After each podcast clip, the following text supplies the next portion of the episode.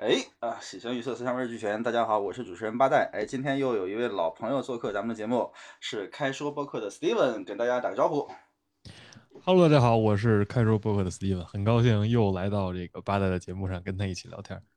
对，上次我们聊的是一个什么问题来着？是关于逃避还是什么的什么东西？我记得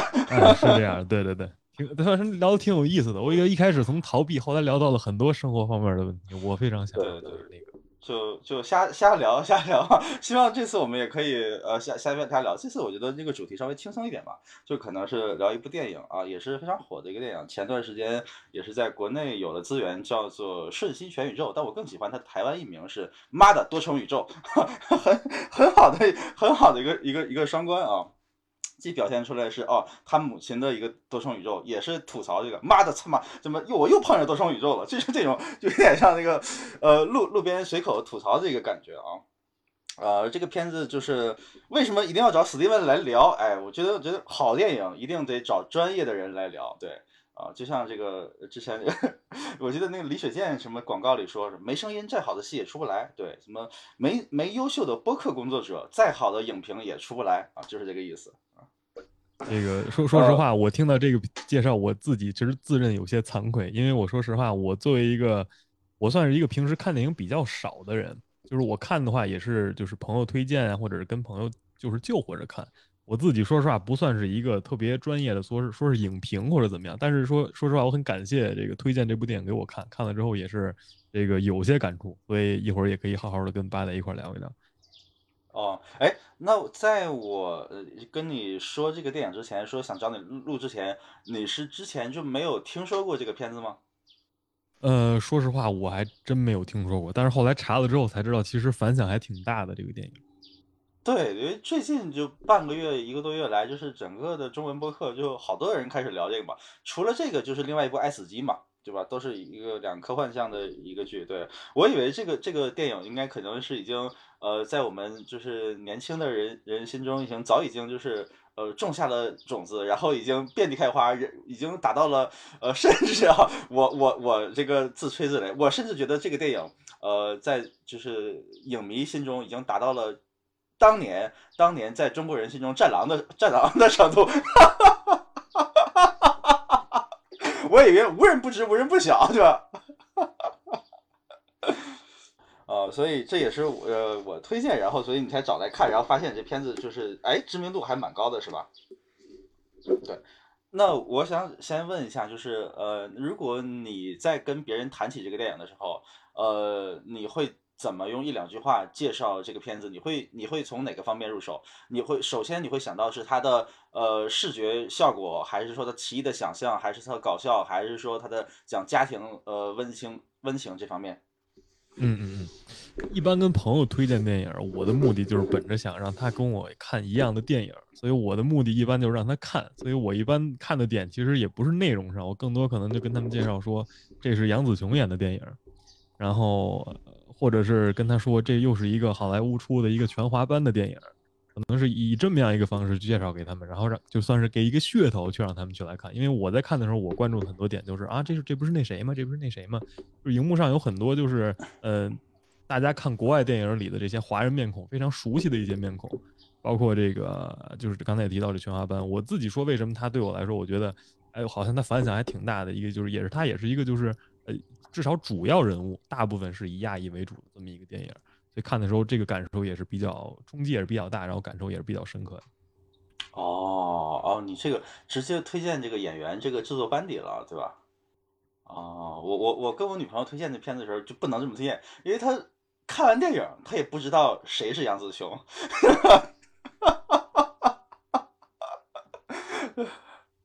她生活在一个呃没有。卧虎藏龙的宇宙，我觉得他是从另外一个宇宙过来的。哎，这很好呀，我觉得这很好呀，这就是不会涉及到，就是说被很多算是广告或者是一些电影的那些宣传所所蒙骗，是吧？就很不容易，就是说，哎，你来看我这个，因为我这里有谁谁谁。而看那电影的时候，更多是觉得这电影真好，或者是剧情我特喜欢这样的。嗯嗯呃，所以。那我们就先聊聊这个电影，就是让你感动的，或者说你颠覆认知的时刻呗。就是你觉得哪些情节是让你觉得这电影，我操，真牛逼！我，哎呀，怎么怎么这个也太太牛逼了，这种感觉。哈 嗯，这个就是高能时刻，其实还是挺多的，尤其是就是说这个几个场景来回转换呀，还有这个，因为我原来看过很多这种类似于有不同现实的这些。呃，我看也有很多这个镜头致敬，是吧？之前的那些《黑客帝国》呀，什么这个，呃，可能也就我我能看出来的，也就《黑客帝国》这这个电影我看过，还有很多致敬，我可能也看不出来。但是就是有很多，比如说动作呀，花样年华可能是，嗯啊，你像这些我我就其实没没看过，但是我听过这些电影，就是看的时候就感觉就是来回跳，但是看的时候脑子里也会一直在想，说我是不是要记住这个片段，它是不是蕴含着什么深刻的含义？一般就是这种。镜头的时候就会让我觉得，哎呀，好像有一些可能会颠覆我的认知，但是最后它颠没颠覆，其实我也说不太清楚。嗯，那有有哪些镜头是让你你比如说流下了感动的泪水？没那么夸张，没那么夸张啊，就可能稍微心情为为之为之一动的吗？哎，这个还是挺多的，尤其是有我不知道每次是为什么，就我每次一看到这个电影的那个男主。我就总觉得，就是电影里角色这个叫这个威门叫威门的这个男的，就是她老公。我老是觉得这些这个人就让我觉得总是会为他动容，要么就是他做的一些事情，要么就是他说的一些话，可能是因为他整体塑造出了一个呃，就特别刻板印象里的那种亚裔男性，尤其是这种移民亚裔男性在家庭里就是充当的那种角色。他有的时候挺受气的，然后他有的时候他说话唯唯诺诺的，他有的时候又很软弱。但是呢，他这个很多背后，他经常说出一些就让我觉得很感动的话，比如说，就是他劝那个他老婆的时候，说是你无论在什么时候，你得学会得善良一点，是吧？虽然好多时候这个老觉得说，哎，你你干嘛老劝别人善良，是吧？没事别老劝别人善良，但是他自己就是活出了自己就是他所宣扬的东西，因为他从头到尾，我感觉他是一直是一个善良的人，所以经常有他的镜头的时候，我就会感觉，哎呦，就让我就是为之有些动容吧。虽然不能说流下眼泪了，但是就是挺感动的，看他这个人物。哦，了解，就是这个男性的角色，你说他叫叫威门是吧？啊，就这个男性角色是有一种就是刻板印象这种亚洲男性，呃，就是在国外就是这种华裔男性、亚裔男性，就往往是一种就是呃比较弱小、受气的角色是吧？就不是呃，就是他是一个呃反相反的施瓦辛格，可以这么理解吗？你可以理解是反向施瓦辛格，因为经常在亚裔电影里或者电视剧里感受，就是男亚裔的男性角色很少有那种就是至少不像他在电影里的另一个角色，就是他俩如果没就这也是我觉得这个电影很有意思的一个地方，就是他在一个多重宇宙里，他只有在没有来美国的时候的那个形象是一个成功的商人，是一个非常所谓非常 alpha 的这么一个男性。就是他有很多男性的特征，特别有征服感，特别像一个男人。但是他一到这个所谓英文或者是美国西方的这个语境里的时候，他就是一个说话声音很细，然后这个 就是就是像我们刚才提到的那些这些刻板印象里的那样的一个人。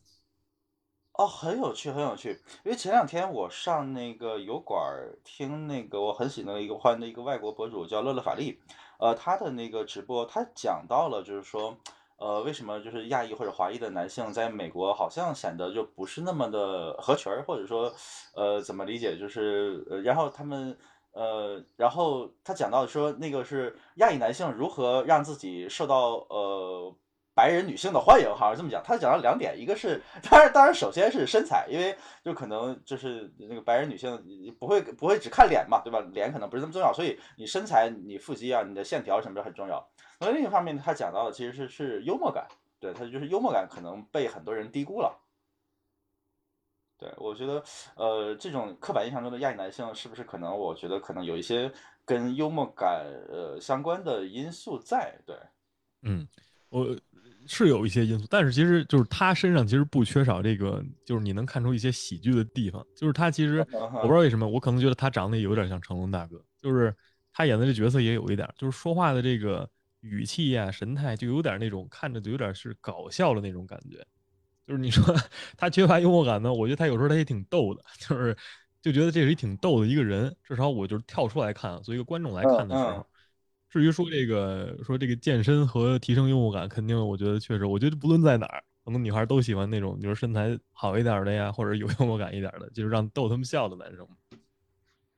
啊，就那么回到这个角色，呃，威本啊，是是威威本威本是吧？威本这个就不会发音，不会发音。就这个是，呃，一开始我我跟你有同类似的感受，就是这个人出来有点，哎，就不是那么的，就是传统意义当中这种高大上的男主的形象。然后这个人一开始出来感觉有点，哎，我甚至就分不清他是男生女生，他的声音很尖嘛。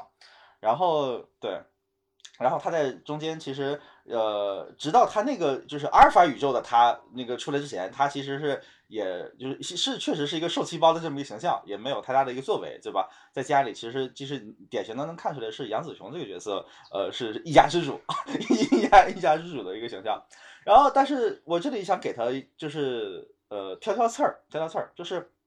当然我很喜欢这个电影里面这个这个角色，但是你看你刚才讲到了。呃，一个问题，我觉得特别提醒了我，就是呃，最后他有一段那个跟杨紫琼的这个这个呃，相当于告白吧，相当于说呃要善良要怎么样，嗯，但是他跟杨紫琼说这些，嗯，要善良，要要做个什么什什么样的人，就是要要和气，对吧？这这种感觉，但杨紫琼之前难道是一个不善良、不和气的人吗？就是我，我感觉他说这一套都是对的，道道对的。但是，那他他老婆之前难道是哪些做的不好，或他老婆是一个邪恶的大坏蛋吗？难道他老婆之前是个暴力那个就是暴力那个犯罪分子吗？难道 我觉得这里是有一点对不上的，在我看来，是这个我我也能理解，就是你说不上他是个坏人，就是他可能也不是就是善良的反面，就是他也不是一穷凶极恶的人，但是就是。我不知道啊，就是从外部的感受来看，它就是典型展现，也是说这是一个家庭电影嘛，展现出这个家庭关系里，尤其是这个亚裔母亲，或者是说我们这个咱们自己，我我自己这个母亲，可能跟这个不太能套路，但是传统意义上的刻板印象里的这种母亲，往往就是那种虎妈，或者是那种就是呃不言狗笑，然后什么事都就是揽在手里，大包大揽的这么一个，就是女强人呀，或者是呃这种。就是他说不上是很很坏，但是你说他就是可能让他表现出你要善良的意思是让他展现出更多柔软和有同情共理心的一面。给我印象也有深的深的这么一个镜头，就是刚开场的时候，他这个他女儿是吧？他女儿这个要跟他女朋友跑跑的时候，开车走的时候，这个我感觉这个杨紫琼这个角色追出是想跟他说，就是想关心他或者想爱他，但是他展现出来的方式是这个面不改色。然后跟他说了一句：“你又变胖了。”就这句话呢，就是你比如说一个女儿哈，我特别希望得到我妈的关注和我妈的这个支持，或者至少是我妈的赞许，或者是或者默许我我跟我女朋友出柜，我俩这个同性恋。结果这个你给我来一个你又变胖了，就是吧？我想得到你支持，你跟我说这个，从外部上来看的时候，可能他就是不够善良，可能这个词用的不对，说善不善良，但是可能就不够友好，不够 nice 这个感觉。嗯，理理解理解，就是这个角色，其实因为他既是一家之主，然后他也经营着这个这个洗衣房，然后又要去报税，他感觉在我看来是呃急躁啊急躁，然后呃生活中呃哎，其实这个角度他有点像呃过年时候的我妈，真的。就是就我妈平时特特别特别善良哈，那不紧不慢的，但是她活一多要事儿一多的时候，呃，她就有一种说。呃，我要全身心的把这个事儿干完。他其实就，呃，没有以情绪为第一，既是他自己的情绪，也是周围人的情绪。就是说，他有一种就强烈的任务感、使命感。就是我发现我多多少少有遗传至他的这个感觉。就是我发现，当我也处于一个很多呃个任务或者目标当中的时候，我也会变得急躁起来。我那个时候可能就会马上的进入一种什么感觉呢？就把自己当成一个工具人，高度的理性状态。然后也不讲什么情感，这种这种，就整个感觉你的说话声音就都变了，感觉像一个机器人，一个完为了完成工作机器人一样。嗯，是是这样，尤其是你说的这个过节过年时期的这个家庭里这个老大的形象，我我们家是我姥姥也是，就是一到过节的时候，因为事儿特别多，然后他就火急火燎的，有时候你跟他说话的时候他听不见呀，或者是他就是有点急躁呀，就是那种就很形象的这么就展现出来的这么一个角色。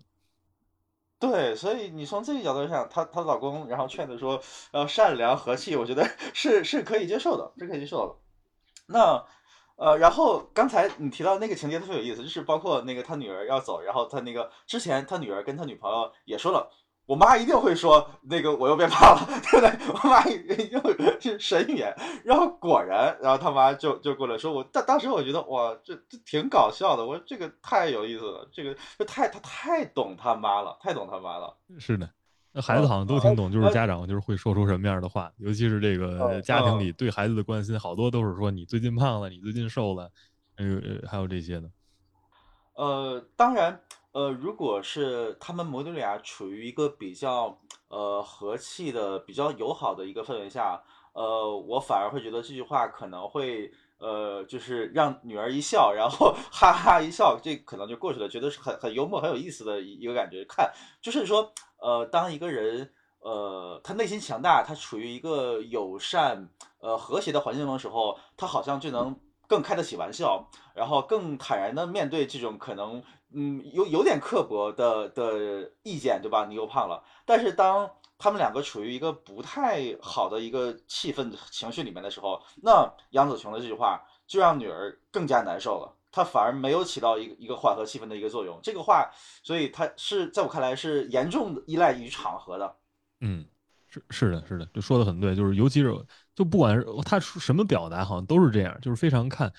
嗯，这个你什么时候说，是吧？什么人说，然后你是什么样的一个心境，尤其是这里面不可控的因素很多，所以也也不好说，就是他非要照顾到女儿什么情绪。但是我看的时候感受就是有一个非常。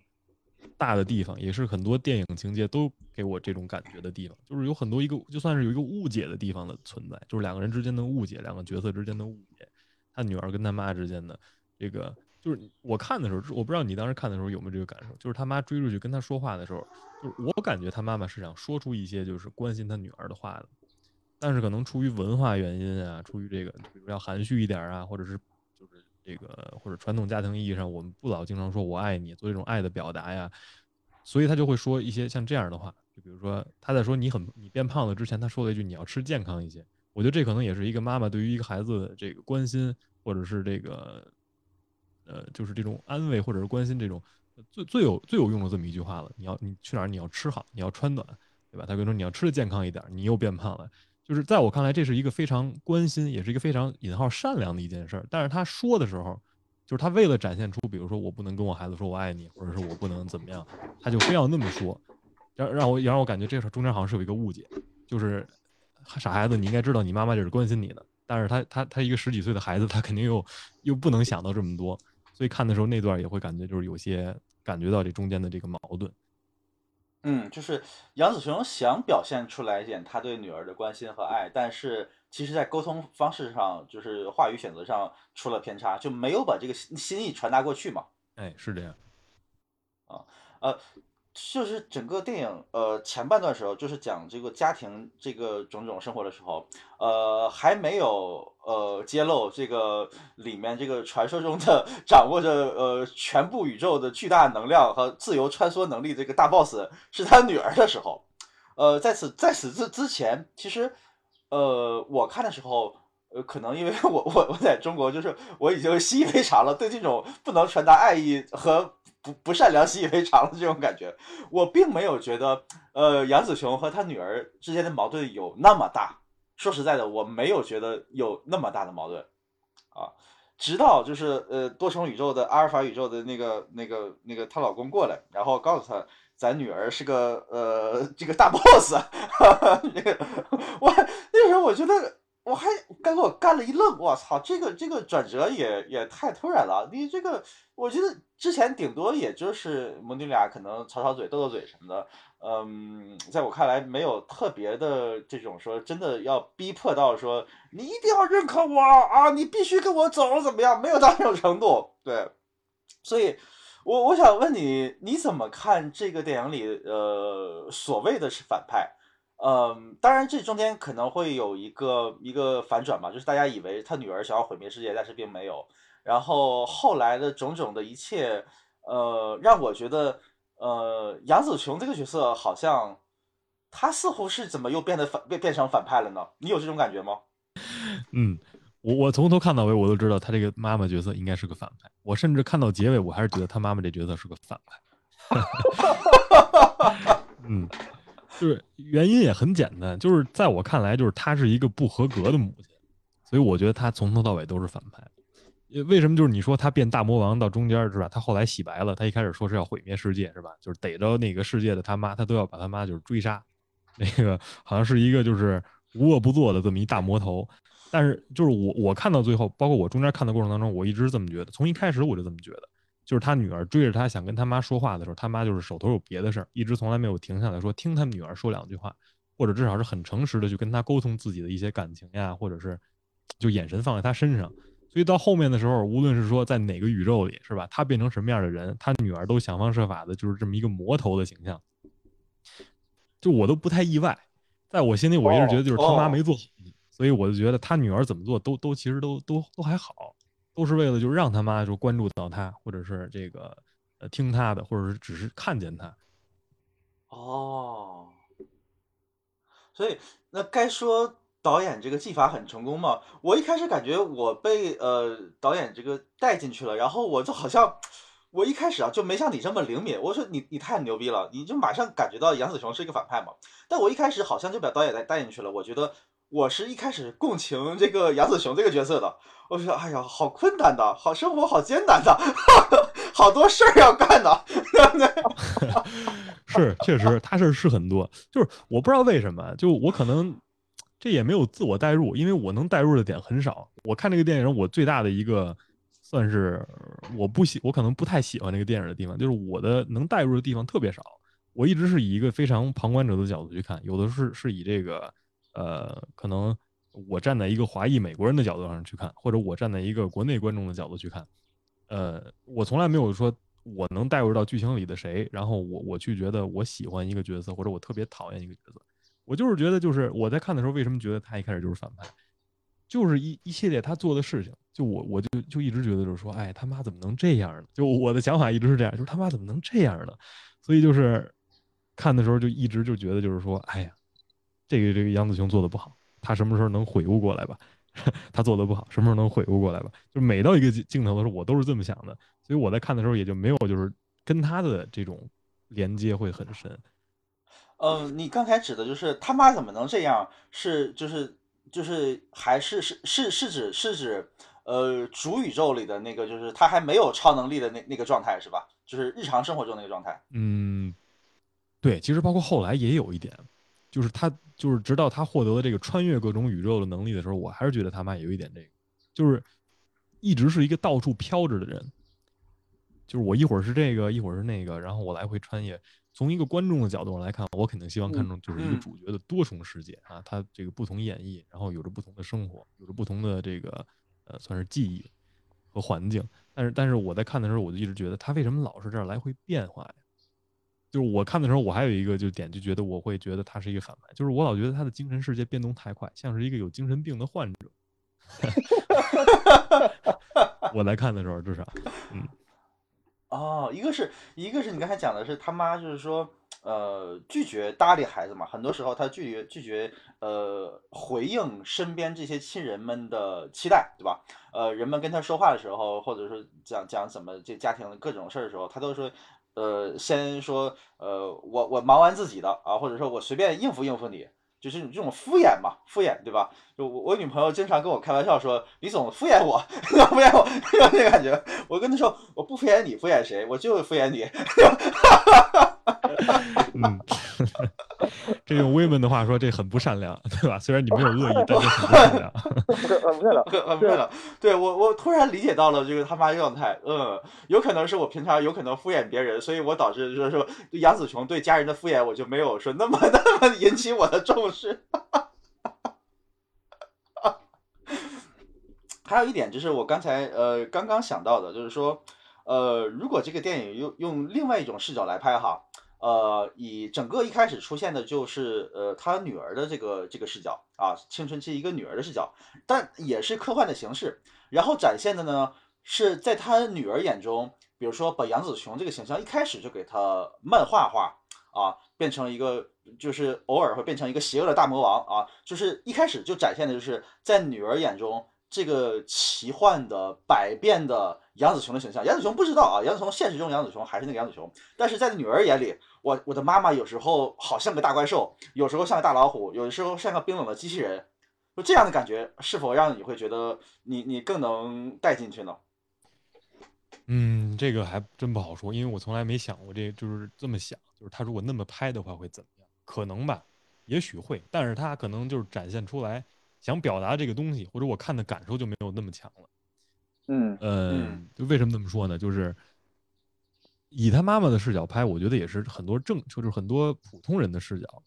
就是我是一个母亲，我是一个百事缠身的，但是我身边有很多我老公要跟我吵，要跟我离婚。我爸对我有很多期待，我孩子有那么多屁事儿，我我快烦死了，我还要维持这么多，我可真不容易，我可真辛苦。这是一个我觉得是一个正常人的叙事，就是一个成年正常人的叙事。但是以一个孩子的角度拍，就变成了一种，就变成青少年剧了，就不是一个那种生活家庭电影，哦，对，就那种感觉。嗯，对对对，对啊，这个点非非常非常重要，就是就是以杨子雄为核心，好像就是。把这个电影的整个质感就就拔高了一截，就从一个呃青春片变成了一个真正的伦理片儿。啊，那嗯，杨紫琼，你你觉得这个这个反派形象，咱就先给他贴标签了啊，咱不管了，咱这个贴标签，这这个反派形象，呃，他转变，他他出现转变是在哪一刻呢？他开始改变了，他。走出了他原一开始那个自己的那那个世界，走出了自己的那个怪圈。哎呦，这也是一个，就可能是在他几个多重世界里，就是他每次被拉回去，在几个世界里，这是恍恍惚着我在哪儿的时候，我是谁，我在哪儿，我要干嘛去的时候，那个瞬间可能是他唯一专注于自己当下的状态，就比如说自己是就是自觉的这么一个地方，其他地方我都感觉他一直在想着，哎，我在另一个世界会怎么样。呃，我其他的一些事儿，或者我其他，就是只有在转换的那个过程当中，我觉得他是算是在我看来是定下来的。尤其是他到最后，我这也是我我到后来我还是觉得他最后也是个也是个反派角色。就直到他最后他们家一块过年的时候，一块就是坐那个餐桌上，就算其乐融融一起报税的时候，他还是脑子里想着那些别的事儿呢。这也就是让我后来就是觉得这个结尾是不是一个好的结尾？包括这个电影就此以来他。究竟有没有那么一个瞬间，他是清醒着的，或者是这个在当下的？我觉得他可能真的没有，只有就是他转换的那一刻。哎，等等，你说他最后就是最后过年的时候，他脑海里想报税时候想的别的事儿是指什么？就是他眼神还是在飘着，就是在想着那个我之前我在其他那几个世界的时候，我的我是谁，我在干什么？哦哦哦。而且而且你刚才谈到了一个词儿，让我觉得，呃，有点意思，就自觉，呃，怎怎么理解这个词儿？就是说杨紫琼在这个呃很多个世界里穿梭的时候，包括她在主宇宙里面时候，她没有意识到自己的呃身份，或者说没有意识到自己是处于什么样的一个环境吗？怎么理解自觉这个词儿？是一个心理学上的一个一个一个概念吗？这也不能说，我也不知道是不是一个心理学的概念，我没有，我倒没引引用哪个具体的概念，就是我可能这词用的也不准。就是也不是说这个大家说大家要自觉啊，自己自己该知道自己干嘛，不是那个自觉的意思，就是说 算算是自我察觉，就是我很知道我现在这个当下我应该对什么事情投注注意力，而不是被那些飘在天上的那些我预想的东西所干扰着，那种自觉。就是电影里有一些哎有一些片段，就是他在真正办事儿的时候处理问题的时候，比如说这个他这个跟。跟那个国税局报税的时候的那块儿，他处理问题的时候，嗯，只要他不发呆，眼神不往别处飘着看，我就觉得他是一个当时当下是自觉的这么一个人，就有自我察觉的这么一个人。但其他大部分时候，我都觉得他眼睛是在看别处的地方，就是飘着呀，或者是想什么事儿啊，或者什么，可能这也是人物需求吧。我我我具体其实也不太知道。哦，我我有点能理解你的意思了，我有点能理解意思，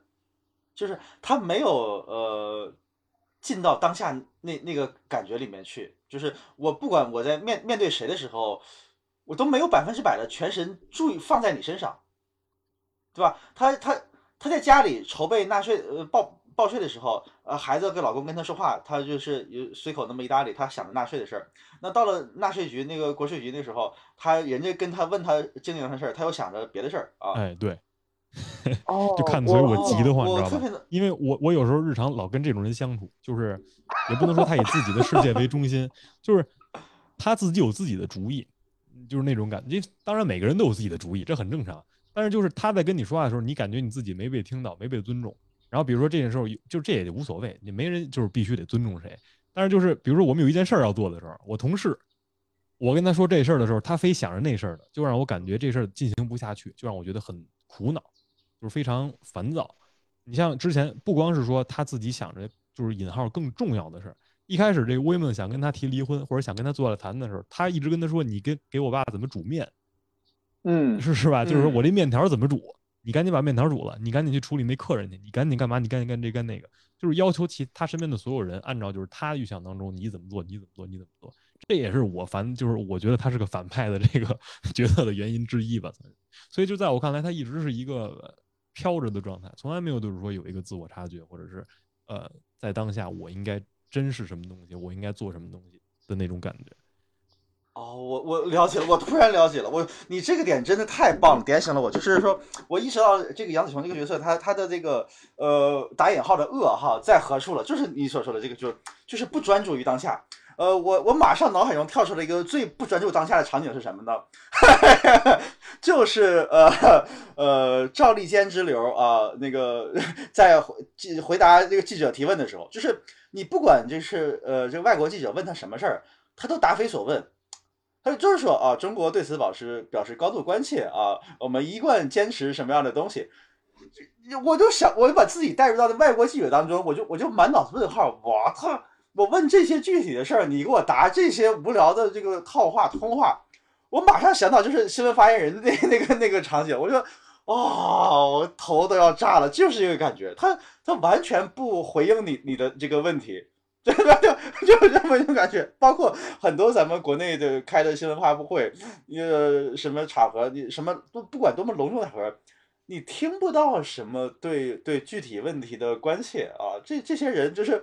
不回答你 这真实的问题，我真是太有意思了。是这这个，我觉得这个比喻做的也特别好，就是包括这些需要处事说话圆滑的人，还有就是所谓家庭里父母这样的人，就是呃，他作为一个父母，可能在他的印象里或者传统观念里，他不应该说他该说的或者他想说的，或者至少不能以他就是平辈儿那么说话那那种方式去说出来，就是我非得这么说，或者我非得这么做才行，就是至少他的刻板观念里是这样的，尽管事实可能不是这样。就是我我非得这样，这他也不是说故意烦你。嗯你说你说像发言人或者是嗯外交官或者是这个这么那么说话的那些人，可能他故意的，他就是让你恶心。我就说一堆，我也不告诉你我说的是什么，因为这就是我我的工作，这是我要这么做的。那父母可能意识不到，就是作为一个父母角色里的这么一人，他意识不到，他就他就那么一直做着做着做着，然后家里他周边的人都全都气炸了。就是跟那些记者似的，气得这底下都炸成一窝蜂了。但是他他没有这个知觉，所以就也看着是着急的地方。嗯，那咱们再从女儿的角度来谈谈，就是呃，女儿对妈妈对杨子琼这个角色的期待，呃，你觉得是是合理的、正常的吗？就是我希望我妈呃关注到我嘛，我希望我妈的眼睛看着我，她关切到真正关切到我的生活，呃，这种嗯对爱的爱的索取索取是呃合理的，或者说。呃，在在女儿那个年龄看来是非常非常正常的吗？嘿嘿，就是青春期，这是就是又是另一个这个，尤其是他女儿那个年纪，就也更是需要呃关关注。其实从小孩的角度来讲，我觉得这个没有不就是没有合理的地方，就是太不讲理了，就是蛮不讲理的一个东西，就是嗯它就占据了你你所有的注意力和和精力，就是也也是。这我觉得也不存在什么合理不合理，就是他就这样，没办法。你家长如果要是能满足这个呢，你孩子可能没那么多问题，然后你也是个称职的家长。但是你你要不放呢，就他就像那个大魔头一样，到处就各个宇宙追杀你去了。所以我也没法说他合理不合理，但但是他他是真的是是一需要做到的地方，就是至少这个需求，不说是爱被爱被关注怎么样，就是最简单的就是你起码你得就是我想跟你说一个事儿的时候，你得你就是家长做一个倾听者。从一个女儿角度来说，我觉得这可能是最重要的。嗯，因为这个电影一开始的时候，就是呃，我们把这个女儿当成大反派，但后来我发现，其实这个女儿呃，反而更多是处于一种就是说呃请求呃的状态，就是他他一直请求他妈能关注到蛤蟆。对吧？他穿越各个宇宙也是为了告诉他妈，呃，我是谁，然后我经历了什么东西。我希望你你能哦，你能看到我看到的一切，说不定你就会跟我有相似的感受和情绪嘛。最后他在石头宇宙里说的说的是这个嘛，对吧？所以他一直属于一个一个请求的这这么一个状态，所以一直渴渴望被关注的。我就想起来我小时候，我小时候倒倒没有那么的请求，但是我我。呃，小时候，呃，特别喜欢下棋嘛，下军棋、下跳棋什么的。然后我就总在那个暑假里缠缠着我妈，就是让她陪我这个下棋。然后她，在我小时候看来，她总有干不完的这个家务活，她总有事儿。下棋时间怎么那么少呀？我这个不可理解，不可理解。我，对啊，这就这很太这个，我觉得，我觉得咱们就是所有人啊，我我不我不敢说就是。打包票说就一百分之一百个，但我觉得就是这一百个人里九十九个人可能都有这样的，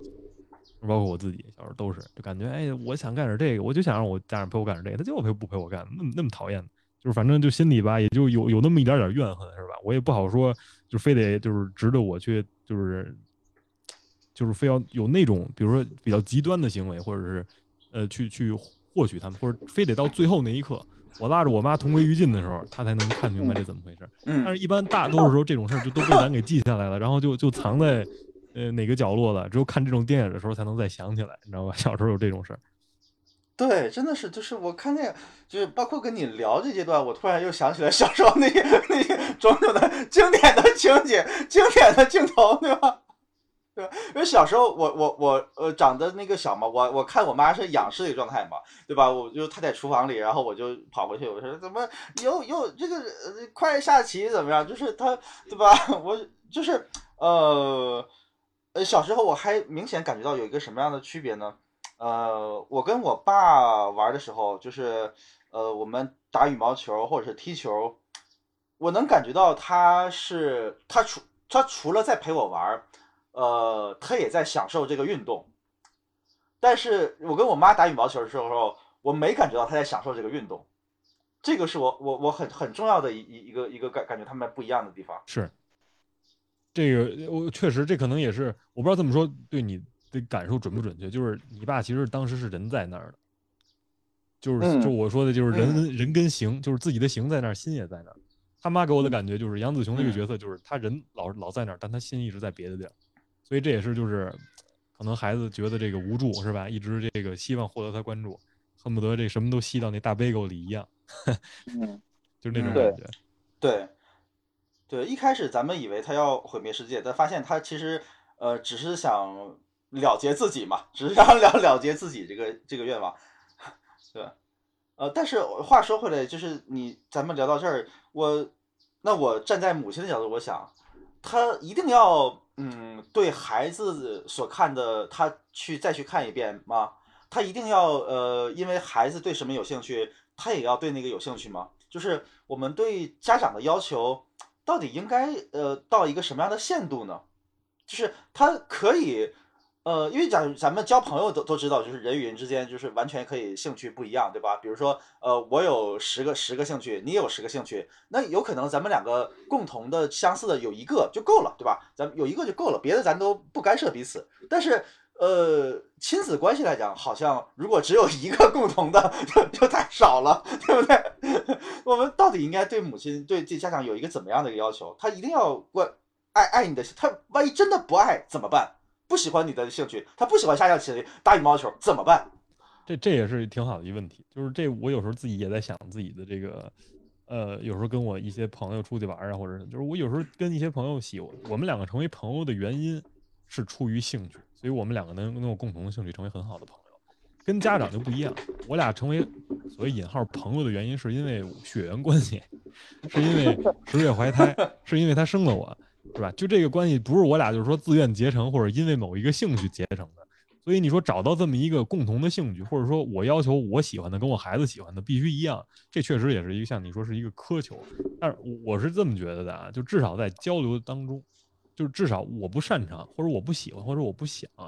这是一个算是无论你是最后怎么做，一定是要以一个诚实的方式体现。很多时候人说爱是奉献，爱是妥协，就是尤其是我的家长对孩子更是这样。小孩好多喜欢干的事儿，比如小时候爱看动画片儿，没人没有没有成年人爱看动画片的，可能也有吧，但是就是那种儿童动画片，我的意思，嗯，就儿童频道里的那种动画片，很少有成年人能静得下心来坐着陪孩子看。但是你你在的地方，就比如说有孩子在的时候，你可能不能看自己喜欢的剧，但是因为孩子在，你要看动画片，这是一种妥协。那这种时候，很大程度上就是说我并不是说我也喜欢看，我必须跟我孩子喜欢一样的东西。但是这种事情就是一个家长不能说，就是也是应该做的。在我看来，可能这么想极端了一点，但是在我看来是一个家长应该做，或者至少不喜欢也要跟孩子谈得清楚。就是妈妈可能不喜欢看这个，但是呢，我们可以一起找一个我们喜欢做的事情，就是共同找这么一个互相妥协的地方，或者怎么样。但但肯定不是说你看吧，然后然后坐那干别的，就是好像陪着呢，但其实又没陪着你。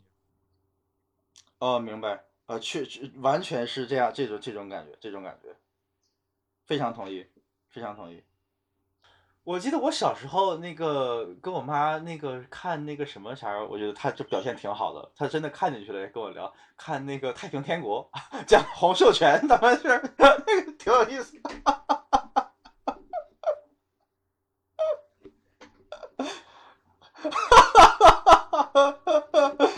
就是哎小时候那儿看《天天国》，真的觉得挺有意思的，就挺有意思的。对他那么一个，就是可能，呃，他是他是也是理科生嘛，他他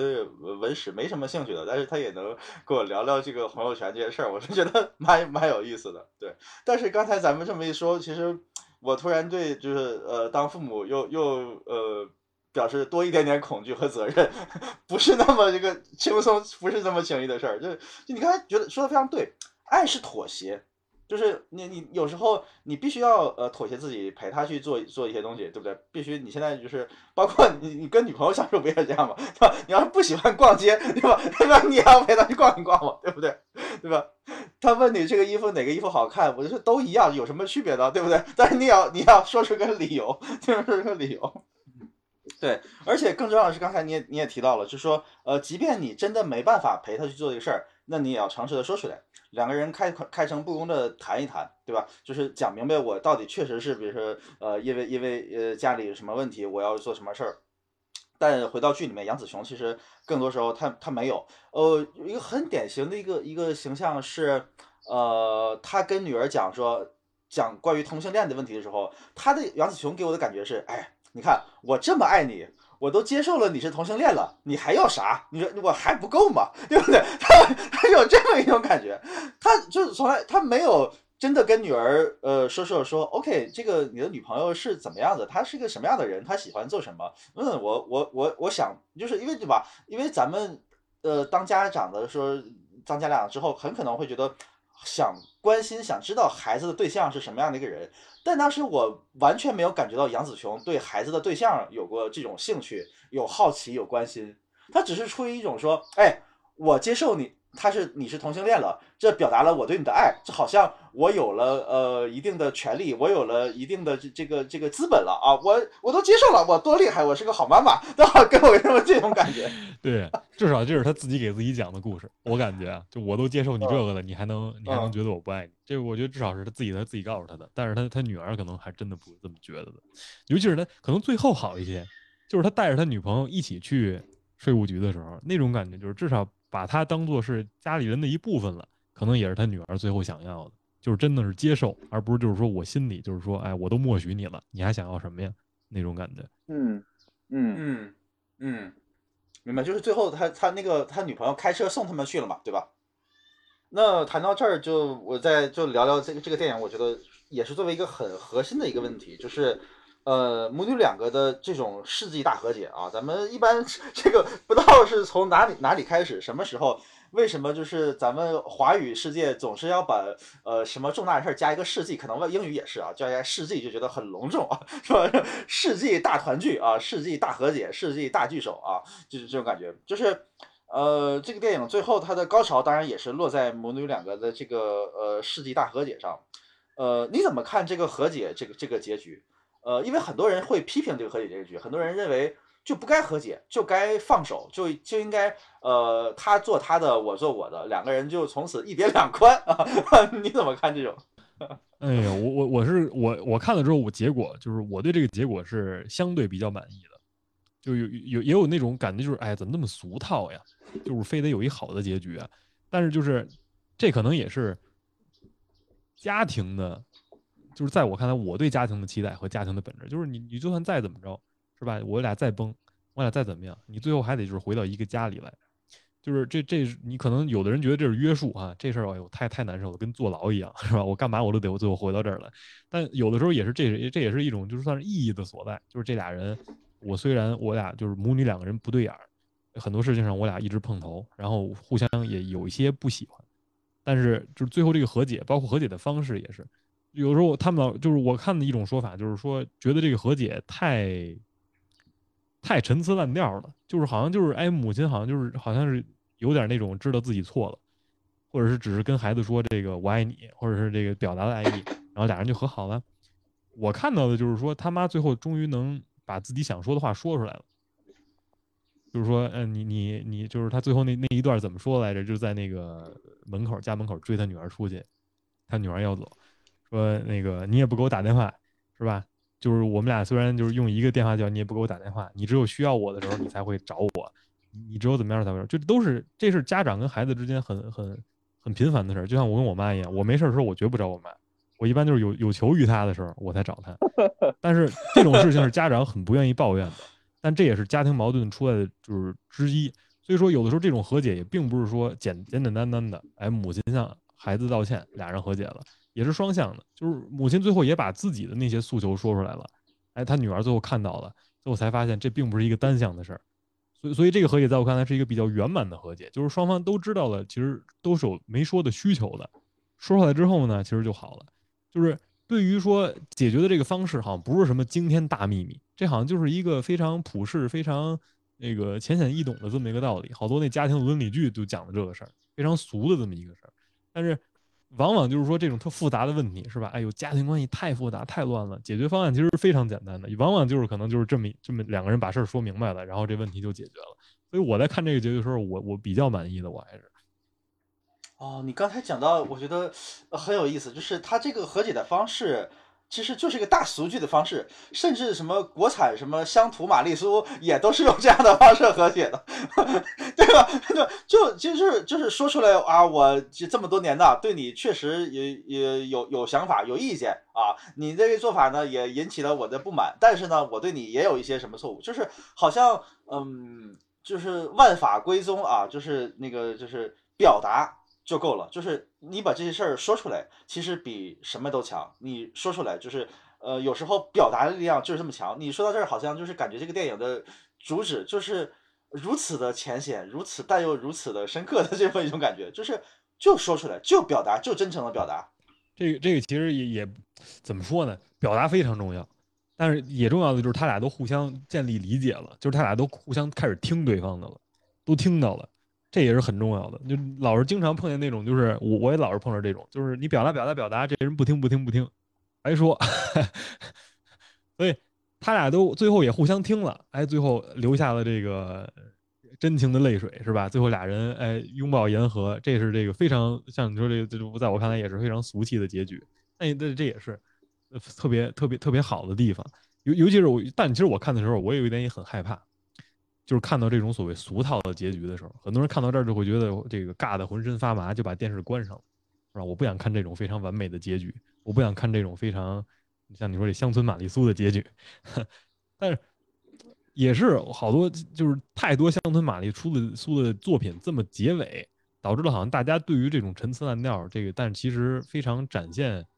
这个合理的解决办法的作品，就会觉得太太廉价了。反而把那些其实真正有用的东西，然后好多人也不愿意看了。我自己知道看的时候有这种感觉，就是我看的时候有那么一点觉得，哎呦，怎么这块这么尴尬呀？我是不是应该关了呀？但是我最后还是忍住。我就是从主主旨上来看，大大画面上来看，我觉得还是哎还是好的。嗯，就就不能因为其他的一些 粗制滥造的作品也采用了相似的方式达成一个和解的结局，就就说这个方式不好，对吧？啊。明白，就是，呃，刚才其实我也有想，就是说，呃，这个和解就是为什么最终一定还是要回归家庭哈？呃，如果让我来判断的话，我会觉得就是呃回不回都行。那到底要不要回呢？就是看呃这个孩子他现在处不处于一个独立的一个一个状态，就是呃就你从家长来讲，我我认为呃这个是否回归，嗯。主要你看这个这个他们两个和解的开关，一开始也是一开始这个决定权其实在杨子琼手里的，就是他女儿一直在呼应他，女儿在女儿在寻找他，呃，希望他能给给给他回应。那杨子琼直到杨子琼意识到了，嗯，我女儿不是来杀我的啊，我女儿是要找我一起去看看那个贝果里面有什么，让让我感受感受它存在的时候，他开始回应女儿了，两个人心里才真正有了建立了理解的可能性。所以那同样还是站在这个母亲角度出发。呃，要不要强行的啊？呃，打引号的强行，让女儿和自己回到同一个家庭里？那我在我看来，我稍微从理性的角度来分析，就是说，这个女儿是否有独自闯荡世界这个这个能力啊？当然，这个判断，呃，其实也是主观的。那有可能在 A 妈妈她眼里就觉得，嗯，女儿种种表现，呃，打分啊，打分，呃，一百分一个表格，然后，呃，到六十分了就觉得，啊，女儿可以放出去了，呃，已经已经老鹰可以把雏鸟推出去了，已可以离巢了。那 A 妈妈觉得可以可以了，但 B 妈妈可能觉得还不够还不够啊！这个女儿还还这这女儿连这个种种这个各种事儿都不会做，连自己搭一个桌子呃修个木头都不会，不行，绝对不行，对不对？然后 C 妈妈又觉得怎么样不行，就是当然这判断是非常非常主观的，但我觉得在我看来，如果我是父母的话，我判定的标准依然是说，呃，这个孩子离开了我，他能不能？呃呃，独自的生活，这个生活不光指的是他的生活的技能方面的问题，在我看来，更多的也是一种说他是否形成了一套自己的价值观，呃，世界观，呃，他看待这个世界的运转方式，呃，他看待人际交往的方式，包括看待政党，呃，看待如何建立一个亲密关系，呃，如何交朋友，种种的，他这种种的这些。呃，内在的东西是否已经成熟了？这将是我我决定呃是否放手还是把他拉回的一一个重要的一个因素。嗯嗯嗯。但我觉得你要要达成你刚才说的这这么这么多，这个这孩子可能有的有的孩子至少在我看来，很多这个年纪挺就年纪大的人可能也达不到，就是像满足 有那么那么清楚的意识。有可能就是如果要是你到时候的话，你就是这个孩子六七十了，你可能还不能把他放手。哎你说这问题非常非常正确，非常非常好。那么其实反推回来，呃，当家长真正呃，他重要的是什么？不是在十八岁的那一刻，你给他一个考核表，考核他是否那个满足这个价值观条件，而是说应该是他小时候你是否给他打下了基础吧？对啊，这也是我我我看到很多呃社会新闻，总说哪个家长和哪个孩子之间有什么矛盾，种种的什么这个孩子要什么家长不给买，然后什么什么种种这些玩意儿。我我当时看到这个时候，有可能啊，有可能是我就是呃站着说话不腰疼，我还没到那个份儿上。我总觉得他们已经陷入了一种很难挽回的关系，因为这个事儿可能应该在呃孩子五六岁的时候就得到解决，你拖到十三四岁的时候就已经很难解决了。我总是有这么一种很悲观的情绪在。这个你这个情绪不是不合理的，是是非常有道理、有迹可循的，至少至少从很多。呃，你说发展心理学那帮学家所所做的一些那什么，包括呃，我后来经常看的这个心理学家这个 Jordan Peterson 是吧，在西方现在挺挺非常火的这么一个一个心理学家，他写书里就写了这么一本书，就是你你别让你孩子成为你讨厌的样子，尤其是在四岁以前，一定让他变成一个就是社有社会性的一个人，就是他出去不会招人烦，就起码就是不说他有多少察觉的能力，他有多聪明，他有多呃多有灵性是吧？这些咱都不说。至少就是他得是一个，他知道怎么，就是他能，你把他扔出去，他能不招人烦，他能被别人接受，他能他能活着，这这是非常重要的能力。有的时候你说不好不好挽回，就是就是在小的时候没打好这基础，你长大了之后你就很难再把那些所谓的就是顽固的那些陋习再去改掉，这就像你说就不太好挽回了，其实。呃，你刚才提到那个词，让我恍惚回到了呃，我在网上听那个 Jordan Peterson 那个心理学课的那个状态，就是社会性哇，那个词 确实是确实对社会性这个非非常重要。就是虽然他的很多，其实我 Jordan Peterson 很多东西，我我对他就是有一些意见，就是他的这个发表的这个一些理论，包括他推行那些东西，因为他的最后还是说根本就是说你得跟呃这个相当于是宗教，在宗教里面最后寻找你最后的答案。我我的观我的观点是，至少在这个我们国人的这个呃态度里面，至少是以家庭是是这个是最后的答案。所以所以我觉得最后他们两个为什么回归是好事，就是。无论你小时候，就是说，他这个理论是说，你小时候再怎么讨厌，是吧？再怎么烦，你最后呢，就是你通过个人觉察和觉醒，你能在这个所谓的宗教里面找到你最后的答案，你的意义。然后你你你需要回到的地方，就是比如说是要么在你心里，是吧？要么是教堂，要么是这个教堂这个周围所所在的这个社区，大家都信这个，要么就是上帝，这个上帝就是他那个引号他。就是从这里面找答案。我的观点是，就是至少我们的家庭观念包括什么？最后答案是是在家庭。无论是说你这家庭是这个就是名名存实亡是吧，还是说这个虚虚拟，就是我们概念里的家庭，都是一样的。就是你回归这个，就是是最后答案。就你像他那电影里，我觉得也是有很好的展现的。就就算你说他俩，就是说这里面的人物，你说每个人都没有不是完美的嘛，他们都有自己所谓的引号缺陷。但是最后他回归的答案，其实我觉得就就是就就是算是算是家庭是他们最后的答案，所以这也是我跟那个 Jordan Peterson 你说观点上有有什么不一样？这这也是非常大的区别之一。哦，家庭是最后的答案。那我想问你，就是你觉得，呃，家人跟家人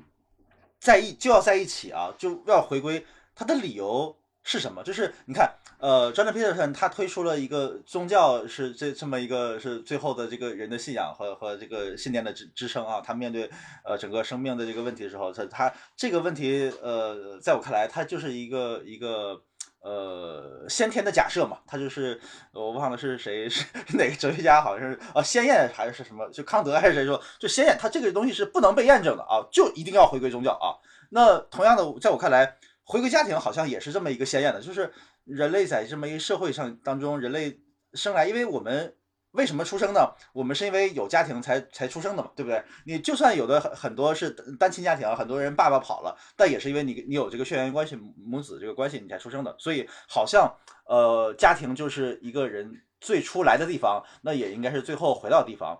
那有没有其他的现实中的理由说？到底是咱们给这个家家庭作为唯一的答案，咱给他找找理由。你觉得如果有理由的话，会应该是什么呢？就是呃，不管是从功利主义的角度考虑，好，家庭能给你带来升官发财吗？还是什么样的东西？很大程度上是的，是吧？不然哪来那么多富二代、官二代，是吧？这这是一部分，这是一方面。就是这个说现实意义啊，现实意义其实也很难找。但是你说说回到刚才说你 Jordan Peterson 他推导的过程，还有我我推导的过程，其实。推导过程其实差不多的。Jordan Peterson 讲课，他的核心就是讲他读的那些书和他的想法嘛。就是他也是读那些，你像读尼采是吧？读这个多斯妥耶夫斯基，包括呃，你说这个跟电影里所展现的这些什么所谓的虚无主义的概念是一样的。就是你说生活里就是苦难，你像多斯妥耶夫斯基写了那么多关于人间惨剧是吧？这个社会上的这些这个不公平的事儿是吧？这个这些人受苦受难，好人最后没有好报，坏人这个渔翁得利。呃，这个好人没有好下场，生活就是太艰难了。我那么多事儿呢，呃，从这里面就越发感觉到，就是说，好像生活是是没有意义的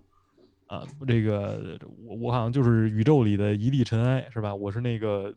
平行宇宙里的就是一块破石头，没人在乎我，也没人关心我，我活着有什么意义呢？然后就就就相当于没有含义了。所以就是至少在这个环境之下，周伦皮尔森的感受就是说，你只有找到哎。往上的连接，所谓引号往上，是吧？天堂上的谁谁谁，啊，这个很多这有人戏称管上帝叫天爹啊，天上的天上的爹。你跟你天爹制制造这个一些连接的时候呢，你你可能就能找到一些你存在的意义是什么。因为好多人，你看那些老外名人嘛，至少美国作为一个说说他们是一个信教的国家，经常一些成功人士就是说这是上帝的旨意，上帝让我这么干的，上帝给赋予我的意义。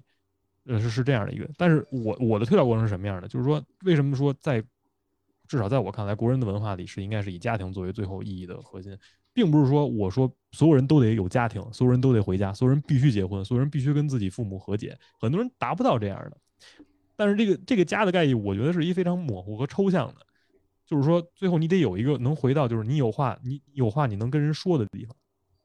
一个能信你能信赖的地方，你能依靠的地方，一个就是。能接受你的地方，一个就是能让你感觉到，就是你能没有那么多功利，因为我觉得就是家人为什么重要，就是说他出于血缘关系，他是能就是所谓引号无条件的，虽然这也算是条件，延续血脉嘛，是吧？这也是条件，但是更多的意义上说，没有那么多利益交换，我给你钱，你帮我干这个，更多的是那种所谓的无私的，或者是没有不需要任何代价的，或者也有代价吧，就可能父母的这个唠的就是代价，但是就是更多的意义上是没有那么物质代价的这么一个有有算是有亲情有意义的东西。所以我来说，他是这个最后，但是前面的这个为什么要这样？为什么要找到这么一个东西？才就是说，活的没有那么说觉得，哎，我非得就是自我了结，或者带着我妈一起就是钻到这被窝里就一块了结。结果其实是在我看来是是家庭，所以我我才会那么说。哦，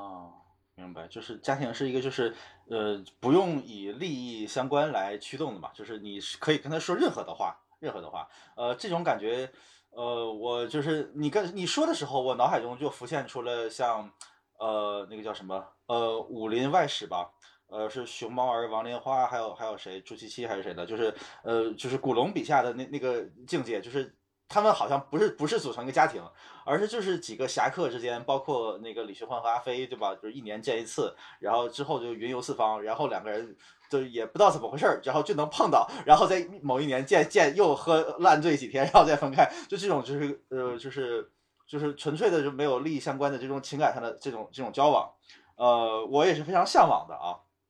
那同时我想到了，呃，这种样的关系。呃，是否可以呃不只存在于呃几个人的血缘关系呢？就是咱们往广稍微往广一点来聊，就是可能从社会学的角度上来看的话，呃，很多电影里啊，很多欧美这个讲这个呃，不管是最后世界末日的僵尸片也好，还是什么讲青春片也好，他们好像都会出现这么一种，就是类似于乌托邦的这么自治组织啊，一种青年人的这这种一种集合体。他们似乎好像是要呃取代家庭那个你说刚才所讲的那个功能啊，他们在这个乌托邦的团体里面，好像呃想要实现一种彼此可以就是没有什么利益区分，没有矛盾，可以彼此无话不谈啊这样的一个状态啊。那这样的情景其实当然也不止出现在这个艺术作品里，包括咱们中国历史上可能有有一段时间，可能也是想要比如说在哪儿在延安还在哪儿建立这么一种社会，嗯。从社会上来讲，意义上来讲，你觉得这种模式可行吗？能实现吗？就是说，这种家庭之间的亲密关系，它是否也有一个类似于邓巴数的一个一个极限的存在？比如超过多少人，就是非常非常难以难以执行的下去的。这可能也是乌托邦会毁灭的一个原因呢。这个我开玩笑说，这个可能超过两个人就不行。呃，有人说这个四个人的女生宿舍能拉多少微信群？这是一样的。就是这个里面，我觉得有一个误区，就是我刚才说的，我好像我说的这个家庭是解决问题的唯一答案，是吧？是通往幸福的途径，是这个万能的解药。呃，但这并不意味着中间没有冲突，没有这个所谓的纠纷，没有和没有这个什么。但是我觉得最大的含义就是家人为什么重要，或者说引号这个概家庭的概念重要，和所谓的这个乌托邦组织和这些只存在于小说和理想当中的那些乌托邦组织相比。呃的的区别在哪儿？就是这里面一定是有冲突跟那个什么的。但是人类人类擅长的制，虽然人类擅长制造冲突，是吧？人类擅长吵架，人类擅长就是以自自我的利益为中心出发点，所以有很多冲突。但人类更擅长的是谈判，是和解，是妥协。家庭关系就给了你这么一个算是社会契约，和你算是一种骨子里的义务。而且这种义务是心安理得的义务，不是说哎呀我怎么又得跟我家庭里这样了，是一种就是哎我跟我家里人这样，是那种义务。所以在这个过程当中呢，就是不约而同的，就虽然我们可能哎中间会有一些矛盾，但是我们是共同经营这么一个东西，这也就赋予了很多人意义，算是。所所以，我我真的我我不希望就是说，呃，因为我我有时候跟别人聊的时候，他们也老这么觉得，说你想的太理想化了，家庭哪有那么好呀？好多人这个父母这个是吧，不配当父母，这个好多人这个家庭没那么好。不像那个电影里似的，都得有一个非常圆满的结局，最后一抱之后，哎好了，第二天然后又回原来那样了。这个这种情况非常常见，但我想说的就是说，这个我为什么觉得家庭重要，是是因为它赋予你意义，并不是说它美好，所以这也是我觉得就是这个电影最后也能展现出来的，就是他妈最后虽然杨子琼跟他家里人坐在一起了，好像已经哎专注到他家里的生活，然后和睦的过在一起了，但是脑子呢有的时候还是不自主的去想其他平行世界里的自己，所以所以这也是我觉得是一比较形象的展现。嗯，那这里我有个疑问就是说。那他你要承认家庭是这个就给你带来呃意义啊，就是家人这个就是对在家人的爱是，呃，我可以理解为就是说你要接受这一个条件，必须你得先有一个什么概念，你必须承认，呃，对家人的爱和理解是鲜艳的嘛，就是这是就是，biu 多少亿年前宇宙大爆炸，然后产生了人类，biu 一下的。这个就是鲜艳的，是不容解释的嘛？鲜艳就看你怎么解释鲜艳了。什就是鲜艳是是是具体是是什么样？就是表达的是什么样的一个意思？就是它就是没有原来有的，就就好像比如说，呃，我我在路路上，我在公司，我我伤害了别人的别别一个别人啊，我就会想哦，这个人到底是个好人还是坏人？那我伤害他，我有没有过错？他我要是想他是个好人，我就不该伤害他；这坏人，我就我就可以伤害他。但是对于家人来讲，不管我的家人犯了什么错，他有什么不好的地方，我总会呃不自觉的产生一种，只要我伤害了他，让他感到不舒服，我就有愧疚，就是这种愧疚和呃是是鲜艳的，就是我我不用分析他的原因，我自然而然的就不愿意伤害我的家人，就想让我的家人过得更好，是这样来自一种鲜艳的情感，我必须先承认这种鲜艳的情感，然后。我才能说啊，我的一切要回归家庭，我的人生意义对家庭是尽管有矛盾，我才要在那边寻找在和解什么的。如果我不承认这个鲜艳的感觉，对吧？就是也就是那种世世界上有很多这种极端的，就是他可能先天基因里就缺乏这种共情能力的人，那种他就觉得哎，家人跟一个路人没有区别呀，他他对吧？我就不承认这个鲜艳了，我是我是这个意思。嗯，我的理解就是你刚才说的这个所谓鲜艳，好像意思就是说这种高尚的道德是一种本能。就是因为在我们这个宇宙大爆炸之后，这个大家形成的这个家庭当中就应该互相包容理解，所以呢，这种算是一种就是外表看来是一种道德的行为，但其实是一种本能。对，或者是你愿意信仰这种本能，你愿意把这个本能呃内化为自己的这个人生。我的理解还是这不是本能，这是选择，就跟威猛在电影里说的一样，你要变得善良，就是这这真的是选择。就是我我觉得可能有的时候家里人让你生气，你更气。你要是个路人，比如说你要是个路人，你上我，反正我一般我是这样的人，至少我曾经也是这样，我现在可能也是这样的人。就是我有时候对外人的时候，我会更客气，我更不愿意伤害别人的感情。对家里人可能大手大脚的，我就会觉得他会理解我的，对吧？但是但是说回到刚才说，你说这个说他是不是鲜艳的？理想上，就如果我们要是写作品，或者说我们出出电影，展现出来，可能这样展现是是更更更理想化的。就是我我们家人之间的感情是是是鲜艳的。如果我们就非要做一部，比如说我们要这个呃宣扬 家庭观念，那我们可以怎么这样的。现实当中，现实当中我一直觉得这是没有区别的，就是就是所有的道德都是鲜艳的，只要你是一个愿意变得善良的人。虽然这个变得善良非常困难，是吧？很简单说，很难做。哦。所以你还是愿意相信这是人的自由选择决定的，然后只不过恰好，呃，世界上绝大多数好人都会不知不觉的选择这条路，不知不觉吗？我觉得很多这这真的是一个非常主观的这么一个事儿，就是，呃，这这个我不知道怎么描述更好，因为我经常听这个道德心理学家跟你说，你就是，呃，做事准则只有一条，你怎么做，你只要做的就是你要做对的事儿。标准可太多了，标准可太多了，是吧？你要做有道德的人，你要做善良的人，这个很好说，但确实很难做。所以具体怎么导向，具体操作方法，每个人有自己的操作手册，我不好说，在这儿告诉大家怎么做是对的啊，怎么做是不对的。我这个大家都不是这个小学生，什么什么，都有自己的理解跟跟跟这个算是方针。但是但是最后就是说，他我在我理解看来，就是说他。电影里说的这个，你要变得你要善良，在我看来就是说，你你得学会站在别人的角度看问题，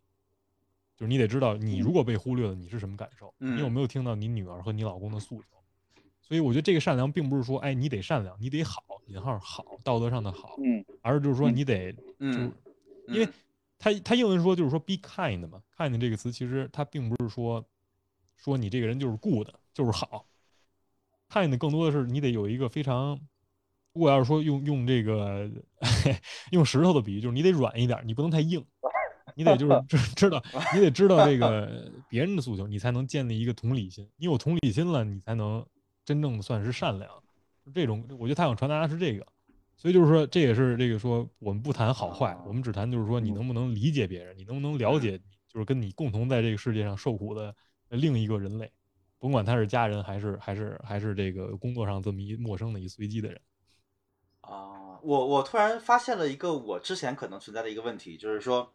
我刚刚的理解好像是我我我把呃对家人善良还有这种道德要求，好像给他。呃，更偏向于理解成设置成一个刚性的门槛，它是有刚性的阶梯的跨度的。但好像现实中，我听你的分析，好像觉得它应该是一个有一个灰度的，它是个渐变的，它是一个平滑的度过的一个曲线，就是既有呃百分之百的好人，也有百分之九十九的，也有百分之九十八的啊，就是这是一个平滑的曲线，不存在一个夸家的，你跨过某个门槛，鲤鱼跳龙门，你就从一个呃不爱家人的一个坏人，变成了一个爱家人的好人，是的，对吧？至少 你要有这么样一个事件能让你大跨度，那也得是一个就是非常颠覆认知的这么一个事件。啊，对对，这个这个世界，我觉得，我觉得这也是我我这刚刚聊的我的一个启发，就好就是其实很多事情其实都是都是都是它平滑的曲线，大家不要把什么事情都理解为是一个严严严严严格意义上的一个刚性的一个跨度。对，那样那会那会让你觉得这个是这个世界就好像就太机械了，或者说你很难真的是理解或接受什么样的东西。我觉得这个也是一个一个感感觉。然后呃，刚才我们又也讲讲了很多关于家庭的问题哈。那之前你也提到了一个，就是说呃，也是我另外一个想聊的很很重要的一个一个因素，就是这里面呃，女儿她想创造那个贝果的世界，它其实其实。对应的是一种一种虚无主义嘛，一个一个万事万物皆皆没有意义啊，包括他们穿越那么多个宇宙，好像呃人看了越来越多的宇宙，更多的宇宙，更多的自己之后，就发现哎，有啥意义呢？对吧？就是人好像经历的越多，越觉得生活没意义啊，好像在我看来是。有点反常，有点反常这么一种，因为在在我我看来，我还没有经历那么多。你让我比如说经历世界上各各个国家，什么拉丁美洲，什么非洲，什么欧洲，什么北极圈什么的，我会觉得哎，好有意思。好，我不会觉得这个世界是虚无的。当然，当然作作为女儿来讲，她可能想的是，我经历这么多个世界，我他妈的都没有跟我母亲和解啊！这这么多个世界里面，我妈都不理解我，那果然真的世界真的是没什么意义。那当。他女儿面对这个情况的时候，呃，虚无主义。当他当他没办法，就是在在他的有限的能力之内，他取得跟家人的和解的时候，没有办法达成这个条件的时候，虚无主义是一个合理的人生选择的一个出口吗？嗯，我这个这是一很好的问题，就是说这个它是不是一个出口？至少我觉得这是很多年轻小孩的想法。呃，我至少我觉得我我这个十八九岁。二十出头的时候也有这种想法，就是就是我每次就觉得吧，什么事都能做，但做完之后我就说这个这有什么用呀？我每次都脑子就是当时脑子有这么一个问，有什么用啊？啊，我我做它干嘛呢？何必呢？是吧？嗯，那个什么都是，活着也是，然后干嘛都是没意义。这这也是我觉得好多时候会陷入的。但我觉得我我后来我现在看我当时这么想，核心也倒不是因为我觉得我家长没关注我，可能跟这也有关系吧。但是。特别有意思的就是，我们今天我今天早上在个在医院里看病人的时候，就有一病人是这么样一个人，就也是就是一他他也就二十岁，然后跟我刚才说的一样，就是觉得什么事儿都没意义，然后然后就是这个就想就是回归虚无主义，那很多时候虚无主义是酷的，因为虚提虚无主义的那些哲学家是酷的，是吧？尼采多酷一人呀！没错，当他这个宣称上帝已经死了的时候，他是多么的清醒的这么一个人呀！这这种感受其实大部分时间出于一种年轻的时候的一种自大，在我看来，当时觉得自己什么都明白了，这个好像已经看透了一切，知道了世间的答案。其实更多的是，就是我在我看来是缺乏缺乏，也是缺乏爱的一种表现。嗯，这种爱可能不一定非得来自于家长。我我我今天早上跟他说，这个病人最好的处理办法是什么？跟几个医生开玩笑聊的时候说，要么两个办法，要么让他找上帝去。他是他是伊斯兰教，说让我们他读读《古兰经》，找找宗教的意义；要么就是给让他赶紧找一女朋友。所以就是，在我看来，为什么说现在有虚无主义的这个年轻人当中，可能有这种危机，是吧？好多小孩都觉得没意义，享乐才是最后的王道，这可能也是原因之一。他没找到，就是说，哎，亲密关系或者是稳固的亲密关系能给他带来的那种可靠感，这个有人有人爱你，有人可爱那种感受，所以他觉得时间没有意义。我我是这么理解的，至少在我这个粗浅的这个。呃短暂的这个生活阅历当中，我是这么理解的。嗯，所以在你看来，呃，把虚无主义当做人生出口的人，可能只是因为他们片面的觉得，呃，想了一些问题，他们可能有点过于自大，然后其实，呃，他们并不是没有选择的，他还没有到远远没有到山穷水尽的那一步，他有他其实比如说可以通过建立一个稳固的亲密关系等等，呃，途径来获得更好的人人生体验。还有就是对自己认知或者是对世界的认知不够完整，因为这种这种情绪大部分时间是在要么就是一个人特年轻的时候，要么就是在一个人特老的时候。你想提这话的人，可能是一就是中年就中年不得志的这么一个人，或者是一个一学辈一辈子做学问的这么一个人，要么就是像我刚才说的，就是那种那个刚建立自己世界观一个十八九岁的一个小孩，或者是那种那种心态。嗯，明白。但是呃。明白，明白，就是，但是虚无主义就是它吸引人之处，在我呃看来，有一种它会让人把呃这种虚无主义跟什么混淆呢？跟咱们中国人或者常说的就是那种呃放开、放手啊，松开就不疼了啊，就是就是就就感觉它会让人觉得哦，对呀，就是因为咱们其实你讲，你看你看，包括佛教也讲我执嘛，就是很多时候执着会让人感觉到痛苦，会让人很难受。那同时呢，咱们现在很很多的人也会说，那好，呃，咱们就是呃放弃我执，其实就好像是一种让人获得更更幸福的一种方法。这个东西在我看来，有时候呃放弃我执当然是很好很好的，就不人不应该有那么多执念。但是好像有有也有很多时候，你稍微一过头，放弃我执，哎，啥都放弃了。这不就很容易滑向虚无主义了吗？就是怎么看待就是这个放弃我执和滑向虚无主义的这个度的这么一个？这个我要是知道了，我就可以自己开我的邪教去了。就是这，我觉得也是很多人很多人非常想知道的答案。就是无论是什么事儿，这尤其是这种非常关键问题上的这个度，这是大家都想知道的答案。这每个人得自己摸索去。我观我观察的是什么呢？就是虚无主义，因为我观察的虚无主义都是非常肤浅的虚无主义，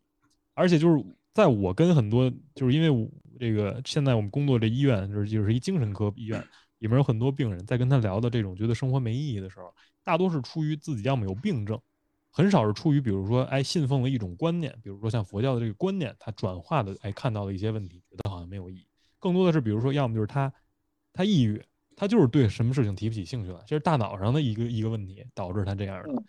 嗯，还有一种就是像年轻一点的，就是说白了就是看问题的时候吧，就是。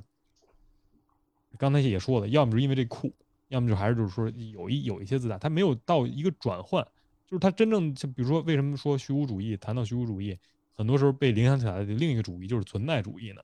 存在主义也是建立在你说你了解到这个好像是没有意义的这个基础之上的，但是就是在你这个基础之上，你能找到说你在这无意里你找到你自己的意义。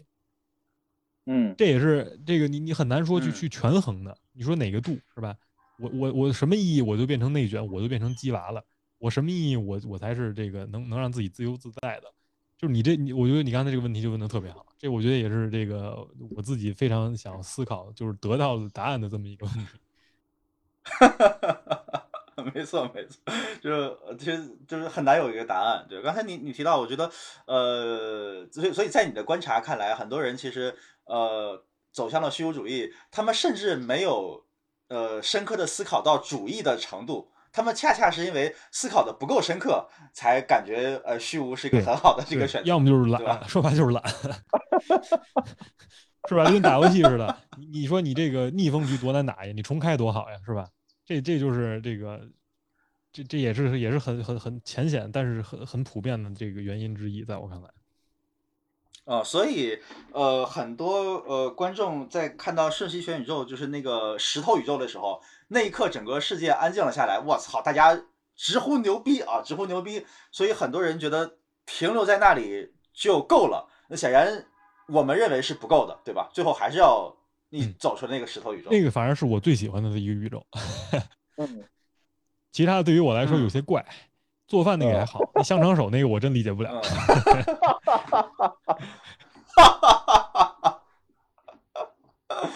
啊，呃，香肠手那个是是因为就是一方面，呃，曾经有一个港片好像叫什么龙腾什么什么，是有过类似桥段的。有有可能是他这个这个导演想致敬那个港片儿啊，就是然后也是他们有个公司，好像就叫最后字出字幕的时候，字幕表也出了，就叫什么那个香肠手、哦手公司，好像是。对他们有我以为梗是为了满足女同性恋的那回到需求石头，嗯 想污了是吧？我想污了，这是我不想，我的我 的。想想想想多想多想多了，想多了，是你想是你想深刻了，我想深刻了王家卫，我想。就只是只是呃，只是一个导呃，只是一个导演单纯的想玩梗而已，就单纯想玩梗。那呃，你为什么喜欢石头宇宙那个不说话静止的那那个那个画面？嗯，怎么说呢？我看我看的时候，我的感觉就是好像就是这样，生活就是这么无聊。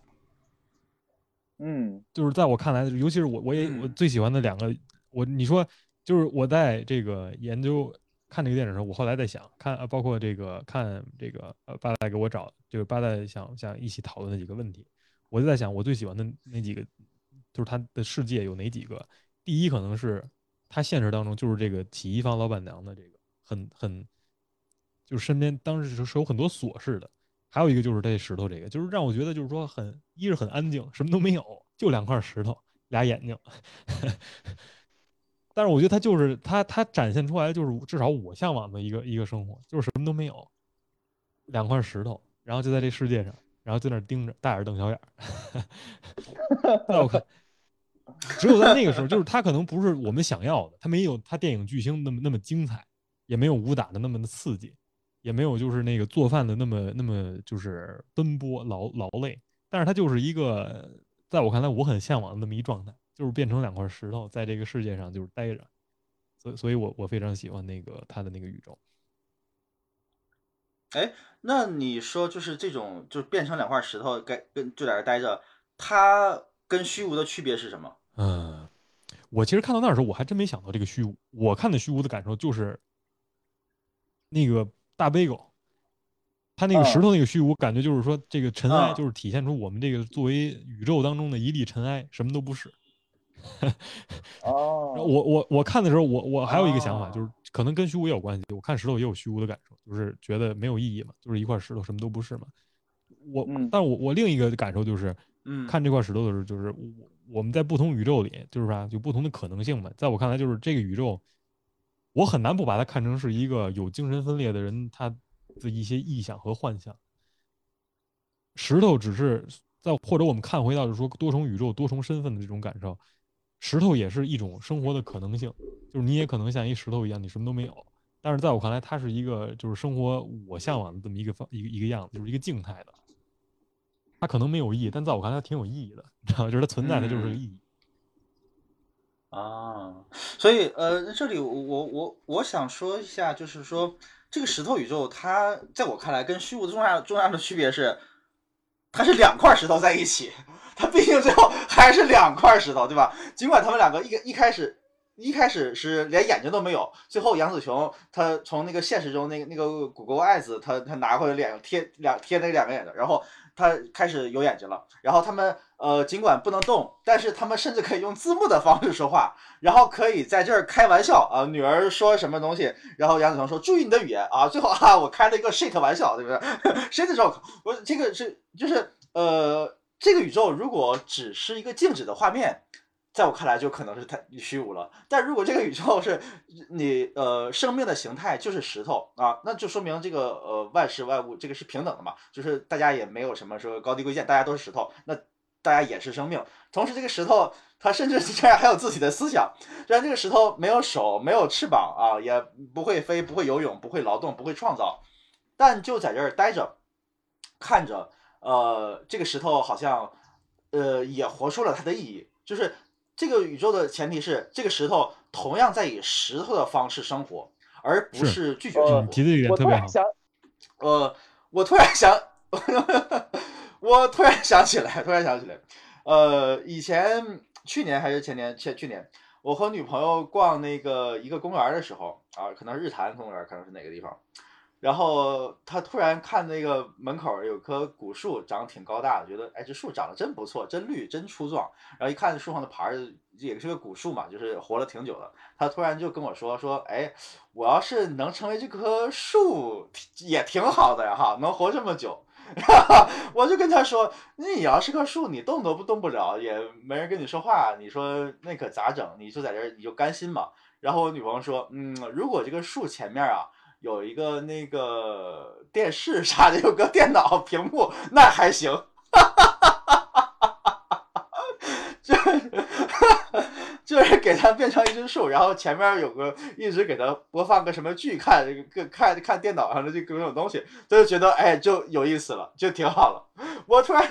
又想起那个什么。呃，银河系漫游指南最后就进化出来那个超智慧、超牛逼的电脑，他整天其实人类以为他在为人类解决呃生存的意义的问题、思考的问题，其实不是的。电脑呃，它进化到那个智慧之后，它整天干的事儿是看那个肥皂剧啊，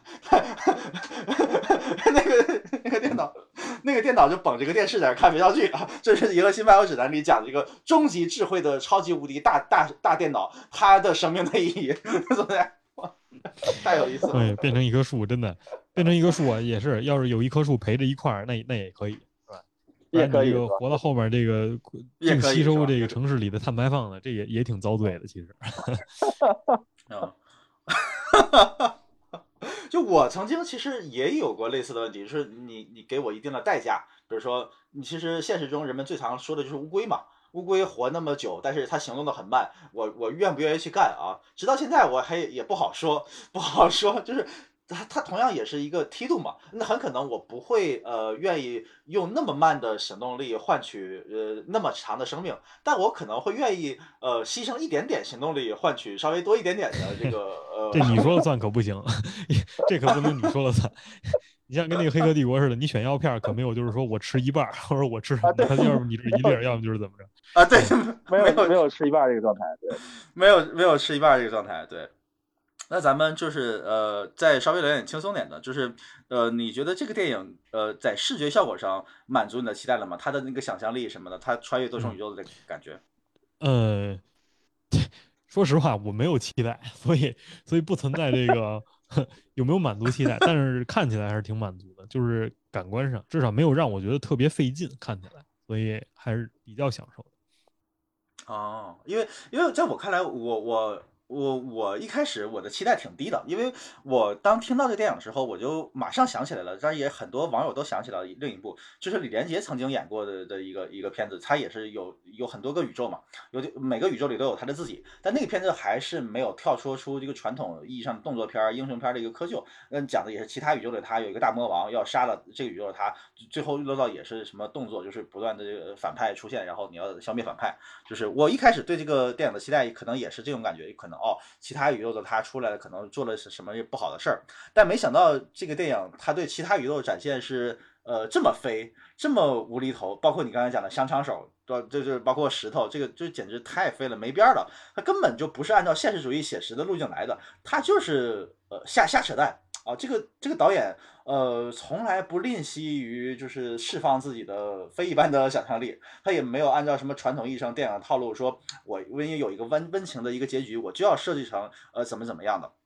所以这从想象力方面是严重超乎了我的期待，严重超乎了。所以我跟他说，这也是那个精神病精神病人的这个叫什么精神史，你知道吗？就是他的这个世界里就是这样的，非常荒谬、非常荒诞的那种。哦。但是呢，呃，但是在其他一些方面，比如说我其实更期待看到，呃，这个主宇宙里面的杨紫琼，我希望她没有那么过早的拿到呃功夫宇宙的她的那个能力，我觉得她这个有点开挂开的有点早。说实在的，我觉得我更期待他其实用一些更巧妙的、更智慧的办法来解决问题，而不一定是靠打。他一旦一开始拿到了功夫宇宙的那个那个能力之后，我觉得哇，包括你看他的那个当那个披萨店那那个招招揽顾客的时候，他其实也是给他一种功夫上的一一种能力。他拿那个什么招牌当盾牌。那包括他在那个呃厨师那个呃宇宙的时候，同时他是一个铁板烧的一一个厨师，那也是他把这个铁板烧的这个功夫拿到现实中，拿到主宇宙里面当成一个功夫的一个动作的东西。他这些呃拿了太多的动作方面的技巧，而缺乏缺乏其他的一些呃智谋上或者这些方面的其他的想象力。你觉得你觉得这个对于这个算是我们亚洲电影的这个就是亚洲人做功夫片，中国人做功夫片？这这种这个算算算算是一种呼应吗？你觉得他如果这么强调这个所谓的动作元素的话？嗯，我倒觉得不一定是对亚洲这个功夫片的呼应，我觉得可能就是导演他喜欢当当初的那种香港的武打片儿，就是我觉得就是导演个人的趣味，要包括他选杨紫琼过来演。那假如说，假如说这个角色一开始，因为这个导演一开始他心目中定的角色就是一开始是一个成龙，后来想到哦，如果设计成母亲会更好，改成杨紫琼，都是功夫巨星。一开始导演想走的就是一个呃喜剧加加功夫的这么一个路。那如果导演一开始想走的是一个其他路线，你找不会功夫的其他人来演，也是华裔的呃中中年女性的话，那有可能就不会有这么多的动作戏和功夫的成分了。这在在我看，在我看来，就是导演他他自己的趣味决定了这个片子就有大量的功夫的成分。嗯，挺有意思。因为我看的时候，我就是觉得视觉上挺爽的，但是我从来没想过，就是就是他这个能力获取，包括这个怎么样前后到底哪个，我觉得不合理。我还真没想过，就是说他是不是打的这个部分太多了，或者是打这个能力太强了，让他的人物好像就缺乏了一些这个张力啊，还有包括应更好或者能展现的地方。对我感觉其他宇宙应该是，你看我另外还除了石头宇宙，我还很喜欢那个，就是那个挂树上的那个是墨西哥的一种节日习俗吧，就锤那个叫叫什么那个东西，把那个糖果装在那个纸袋子里面，然后打漏嘛，对不对？那个东西，对。对吧？就是那反正忘我忘了一个专业名词叫什么，反正就树上挂两个小纸人，里面装糖果，就是一个什么拉丁美洲的一个文化习俗。我还特别喜欢那那那那个宇宙，就那个宇宙让人觉得哇，这个人是真的是不受控制的，他甚至连石头都不如，石头是一个独立的自个体，但那个宇宙里，你甚至要被人打、被人锤的这么一个状态，对吧？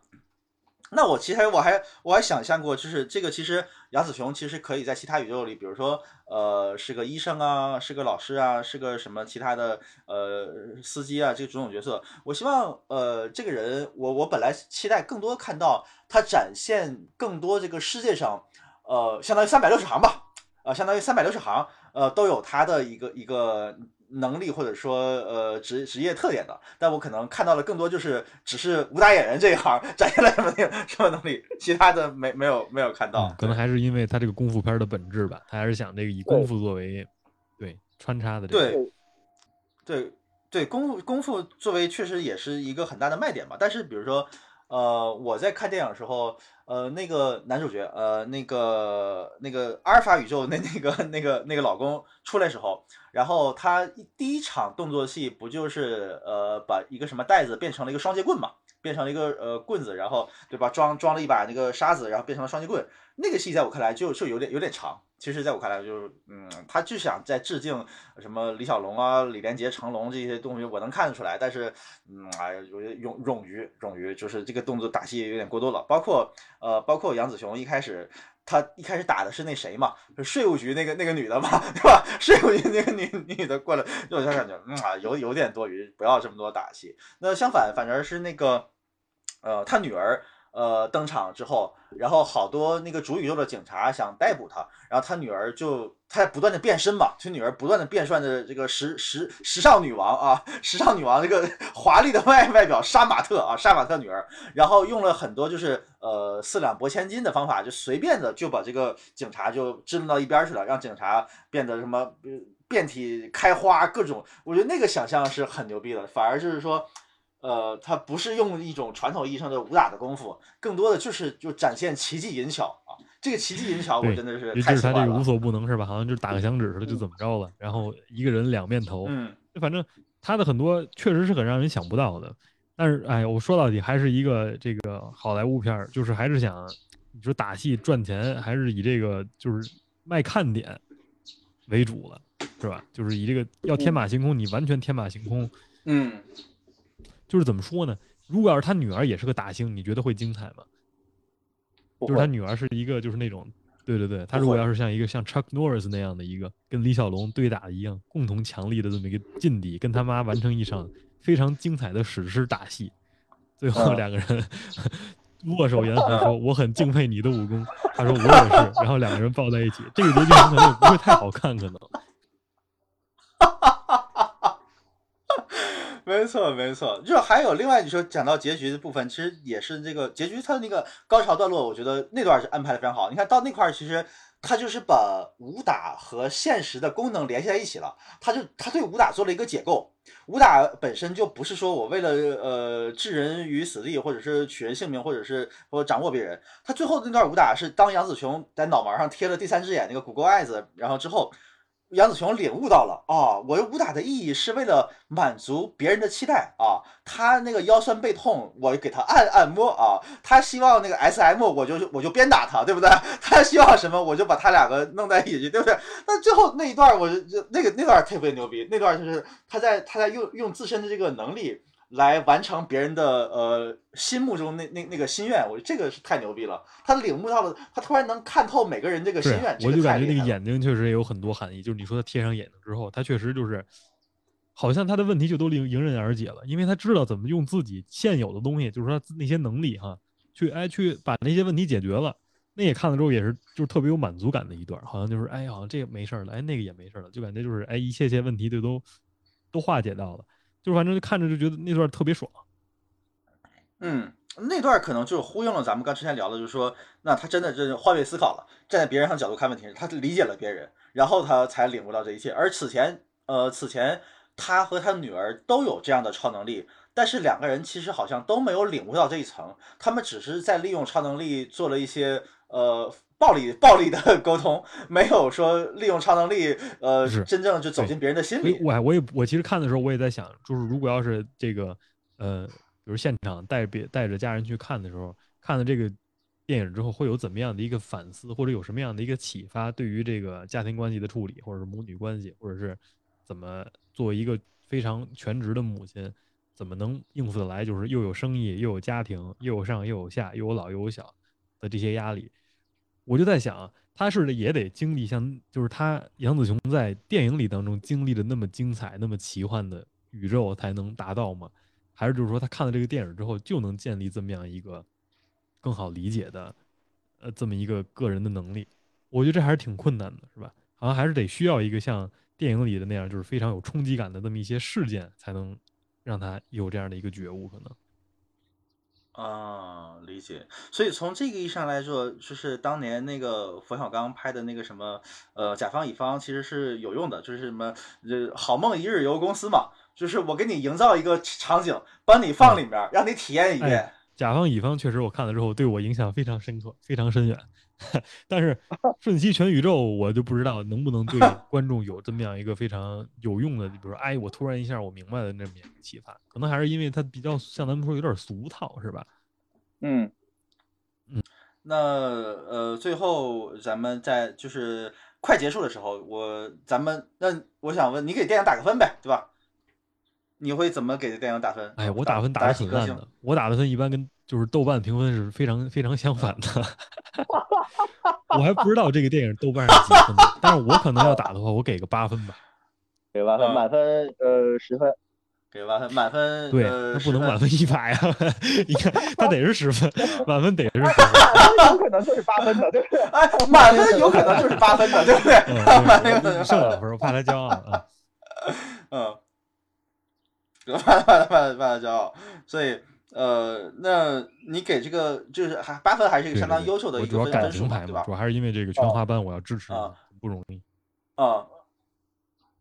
啊，那这个。八分的理由是什么？就是他肯定是不同于你一开始推荐的那个啊，因为那个你你是为了搞个噱头嘛。你说这个全华班啊，这杨紫琼怎么样？那你你你站在一个专业的你是嘎大评审的角度，你给他八分，你的理由他他他在哪些点做的首先我得声明我不是一个专业的，所以我这分可能比较业余啊。我这八分非常业余，含金量不高。但是就是说这八分我要怎么给呢？就是这八分里，呃，我我五分是给噱头的，我三分是给这个。最后的这个这个，包括他的他要传传达的主旨，是我觉得我觉得特别特别好的，就是我我可能是我我过分解读哈，我我因为我看电影是一个比较这个看的不是那么多的人，呃，我我的过分解读就是我觉得他传达的主旨非常有意义，就是至少在我看来，表象上来说，做不管说作为一个母亲还是作为一个什么，就是你得是一个呃，头就是不不就是是不能是一个自动驾驶的状态。而得是一个有有有有有自觉、有自我察觉的一个人，就是能把身边每一件，比如说一件事情到到你发生到你身上了，你不能让它就这么发生，你得专注于它。有人来找你了，你要给他注意力，要知道什么事情发生了，然后你吸收了之后，你再说是怎么应对，用自己的能力怎么去应对。就是至少这条我读出来的主旨信息，对我来说，我觉得它是非常值得推荐的，所以我会给他八分的这么一个分。嗯，明白。就这这个点非常非常重要，人不能成为自动驾驶的状态。对，呃，对。然后我我如果我觉得再给这个电影做个主题推荐的话，就是我有点呃，像之前就是很有名的李小龙那个台词，就是 “Be water, my friend”，对吧？像水一样。那这个电影其实就是 “Be kind”，呃，my my my family，对吧？对吧？Be kind，my 对，呃。我当然十分了，当然十分，我是个高分狂魔啊，高分狂魔。这，哎哎，真真的，真都是我，我这个是很容易冲冲动，我是一个非常冲动的人。我一看的爽了，就我就会给他打打十分。我是那种会会因为这个电影的高光而而掩盖它的那个不足的那个人，我就是会被光晕效应所所所影响的 这个这么一个人。对，那那这个话说回来，你还觉得电影里有什么？你看的过程中让你有尿点吗？有无聊无聊的地方？我我说实话，我我我看的时候还真没有什么，就是让我觉得特别无聊的地方。每一个每一个，就是他就算让我觉得挺让我有一些生理上的厌恶，就比如说那个有几个片段，我我不提了，大家自己去看。我觉得大家跟我可能感受会比较像，就是也不是厌恶吧，就是有一些本能上的一些排斥的呃一些镜头。但是从来没有一个瞬间让我觉得无聊过，这我也是觉得这个电影拍的好的地方，就是我从来没有就是一个瞬间无聊，就算是一开始那个洗衣房，那包括后面那个石头，包括就是有一些可能觉得有些俗套老套的地方，我就是注意力还是比较集中，就是我我想可能也是因为这个八代邀请我来这个做节目有关，就是我每一个瞬间我都想我吸收一下。就是我怕我错过哪一些东西，所以我我很少有这种无聊的地方。有作有有作业主要是这样，所以我就非常非常专注。啊哎，呃，那你刚才提到了说厌恶的地方，是我理解那个厌恶的地方吗？就是他们 那个他们在穿越多重宇宙的时候，要那个开关打开那个开关触发那个机关概率机关吗？是指那些地方吗？什么就是跟一些器官有关系的，就是我看起来就会觉得。有点有点有点那什么，知道吧？我就想怎么这样啊？其实我也没有说特排斥哈，我就觉得怎么这样，让我就是有点有点那个不舒服，只能说不舒服。对。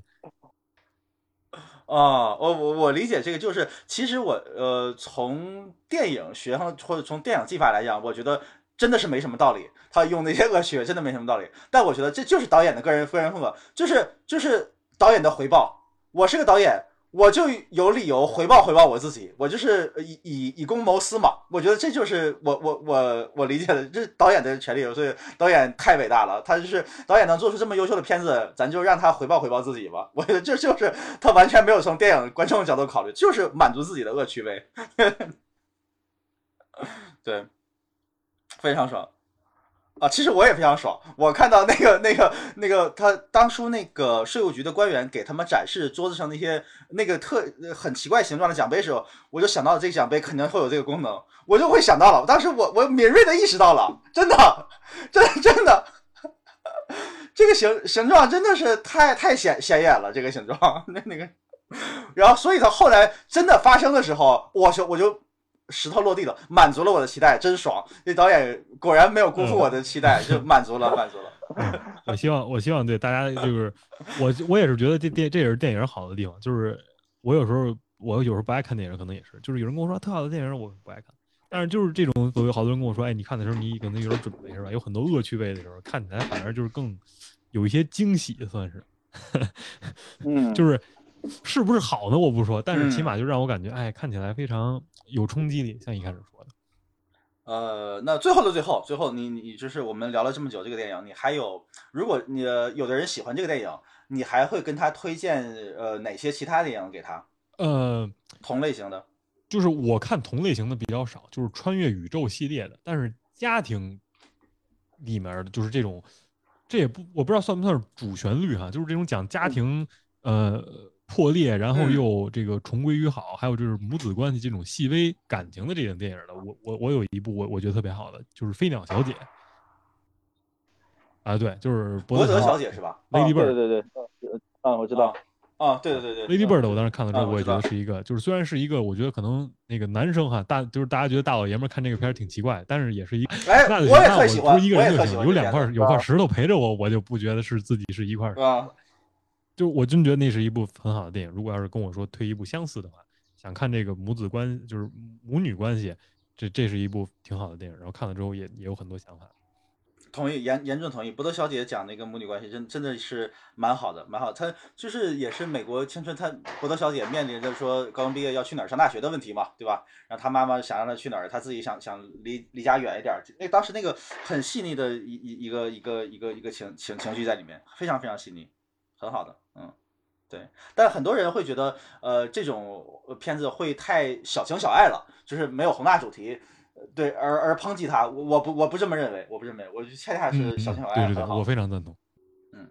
呃，然后我再推荐一些片子。那说到首先，嗯，多重宇宙这个事儿，这个奇思幻想，呃，首先不得不推荐的，当然就是最近两年最好的一个动画片，呃，蜘蛛侠平行宇宙，呃，太牛逼了。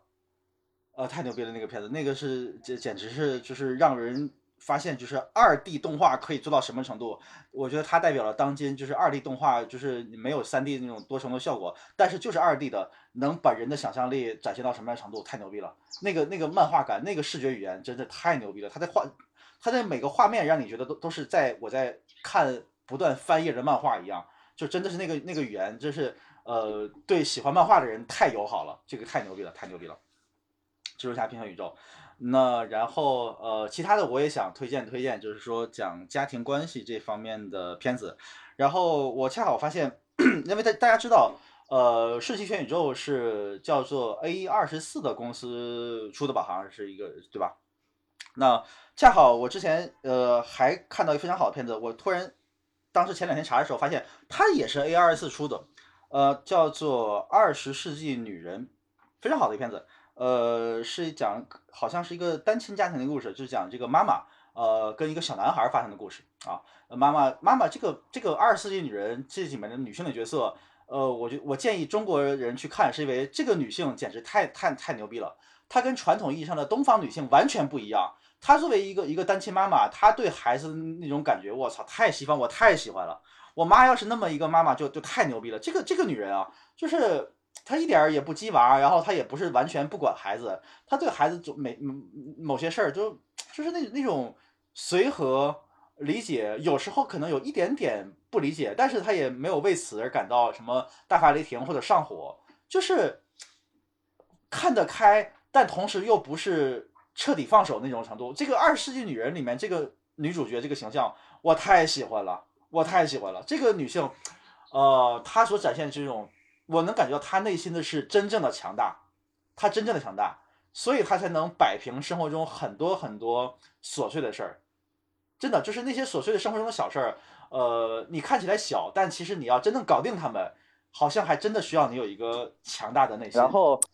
呃，除此之外，呃，我想想还有什么？还有一个讲讲，还有一个可能稍微有有点跑题哈，讲讲圆梦的，就是假假如当初，因为这个《瞬息全宇宙》的电影讲的其实是，呃，如果我妈。呃，他不是这个呃开洗衣店的人会变成什么样的嘛，对吧？他是一个武打明星，他是一个走向别的世界。那同样，其实我可以推荐的是是那个山田洋次导演的啊，日本导演的《电影之神》啊，最近两年去年的一个片子，讲的也是就是说，呃，这个老头年轻时候有个当导演的梦，那后来种种机缘他这个失败了啊，失败了。但是呢，到老了老了快不行的时候，呃，他写了个剧本啊，非常牛逼，然后得了日本的这个。编剧一个大奖，然后，然后他有这么一个机会圆他当初这个电影之神的这么一个梦啊，就是说，呃，就是可能的世界吧，就是如果我的人生走向了不同的线条，会发生什么样？电影之神也是讨论这个问题，就是也有很多他们年轻时候闪回种种，会聊到这个问题，也是呃值得一看，值得一看。然后还有呢，就是呃还有一个呃是个科幻片儿，呃讲的是这个人一旦获得了某些超能力之后，会也是我刚才讲的。他拥有这个无敌的智慧，会让人这个有人有多么多么伟大的这这这个这个这个变革啊！呃，叫做《永无止境》，是那个谁布拉德利库珀主演的。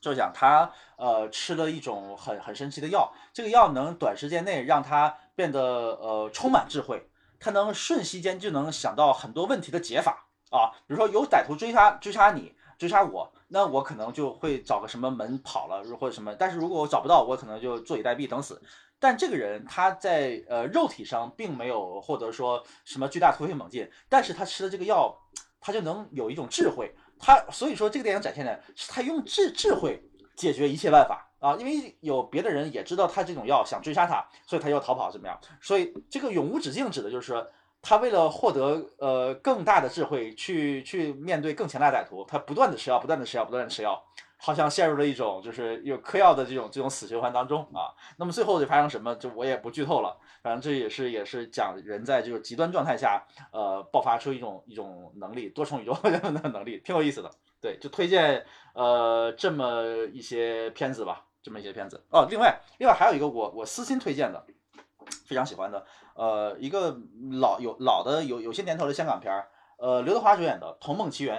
啊，讲的是这个小孩儿，他小时候有一些不切实际的梦想，想想快点长大。然后他也是跟家里有矛盾嘛。然后后来，呃，真的快点长大了，这个人就时间流逝的非常快啊，就最后老了，快要快要死了，快不行了。讲的是这么一个过程。最后，呃，他到老了，他到他，因为他时间流逝的快啊，很快长大了，所以他的年纪最后是比他的父母什么家人都要大的。然后，但是到到生命最后那一刻，就是也是取得了一个和解，他理解了父母家庭关系。当然，这个片子就是。呃，比较肤浅了，没有什么深刻的主题。但是看着，在我因为这个片子是在我很小时候看到的，所以当时让我感觉我对呃对家庭、对时间、对成长都有了一些些许的感悟，让我觉得哇啊，时间的流逝原来是这么神奇的一个事情，死亡是这么一个事情。所以呃，所以也是私心推荐，私心推荐。啊，最后的最后，最后最后啊，我这个人这个墨迹墨迹。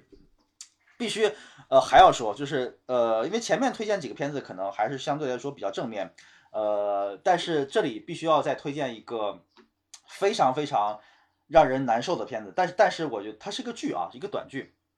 呃，看起来非常让人痛苦，特别是东亚家庭，你看着真是真是写到你骨子里。这个家庭，它这个剧是一个美剧啊，讲的是美国的一个母亲和她的儿子的一个关系，但是这样的母子关系，我天哪！在东亚简直简典型的不要太典型，呃，彻彻底底的悲剧。这个母亲从来也没有反思过自己，他把这个母亲的形象刻画的，就简直入木三分，从来都没有反思过自己。不管儿子小时候还是长大了，他向他母亲呃说什么事儿想得到回应，他妈总是说这事儿有发生过吗？这事儿哪有？我从来没有那么对过你。他不承认，从来否认，也不知道是真的不记得还是怎么样，就是这种感觉太典型了。这个剧的名字叫做《奥利弗·基特里奇》，呃，它的女主角是那个三块广告牌的女主角，就是我们俗称为科恩嫂，科恩嫂，科恩嫂，啊，非常牛逼的一个一个短剧，可能好像就六集吧，还是几集？奥利弗·基特里奇，呃，推荐就是想对原生家庭有所。探究的人，或者说你内心足够强大，能看下去这么糟心的剧，你你可以看一看。但这个剧真的是能反映很多原生家庭的问题，说不定，呃，它会让你觉得这个世界上有问题的不只是我和我的家庭啊，而只是只是很多典型的家庭都面临这样的状况，说不定会让你就是呃能开悟吧，能解脱，嗯，就。到这里，哎，推荐了好多电影，我我听了几个，我我我挺感兴趣的，我过两天可以看一看去。这深刻的暴露了我的这个电影储备是是多么的浅薄。我这个不，因为我我我有时候挺羡 慕这个看电影看的多的人，因为就是经常可以在很多不同的电影之间找到一些算是千丝万缕的联系，然后也能形成一个很好的主题。我觉得也是我以后可以没事多去看看，多去找找的。嗯，因为但但你的现实的工作就让你有有超乎常人的这个社会经验了，我觉得，对吧？对吧？对吧？你你想就是这个，我我倒是很羡慕你那个现实的这个这个职职业经历，对，呃，真的是很很很神奇。嗯，呃，最后你还有什么想跟大家说的吗？我们做个结尾。怎么说呢？我我我其实我我想说，其实这期节目已经跟八代有一个非非常。非常细致的这个聊过了，刚才也聊了半天，我自己想的很多问题。反正我我我也想说的，可能就是我非常感谢给我这个机会，能让我看这个电影。因为如果你不说，我肯定看不了这个电影。大概率啊，不是说肯定，大概率看不了。所以很很感谢这个能看电影这机会。然后看了之后，也觉得非常值得，没白看。所以也这赢得了我这个八分的高分。虽然我我从来没给别的电影打过分。哈哈哈哈哈行，我我我这里也特别感谢 Steven，就是确实专业，聊聊一整场下来，我觉得确实我没有说呃白白的苦苦的，就是等待 Steven 啊。虽然这个电影这个热度可能已经稍微过了，但是我觉得真是就是就是咱们俗话讲好饭不怕晚，就是我上学的时候，我们我们老师告诉我说，呃，你不必当第一个举手回答问题的人。你只要想明白了，想清楚，你做那个回答最好的人就足够了。对，这也是我做这个节目的一个一个初衷，就是我们要把这个节目做好，要真的是聊得聊得尽兴。呃，特别感谢 Steven，能能以一个从很多很多非常呃专业或和生活的角度都给我很大启发。就是很多，你看我之前准备了很多呃大纲和问题，其实。呃，完全不是按照这路线走的。其实我很多问题都是聊着聊着想到的，这个东西都是 Steven 给我的莫大的这个启发。感谢感谢 Steven 这期这期呃串台。有机会我我还想有机会我们可以经常再聊。行，那本期节目就到这里。对对对，呃，希望也希望大家去关注开说播客啊，对吧？开说播客。嗯，拜拜。然后就到这里，拜拜。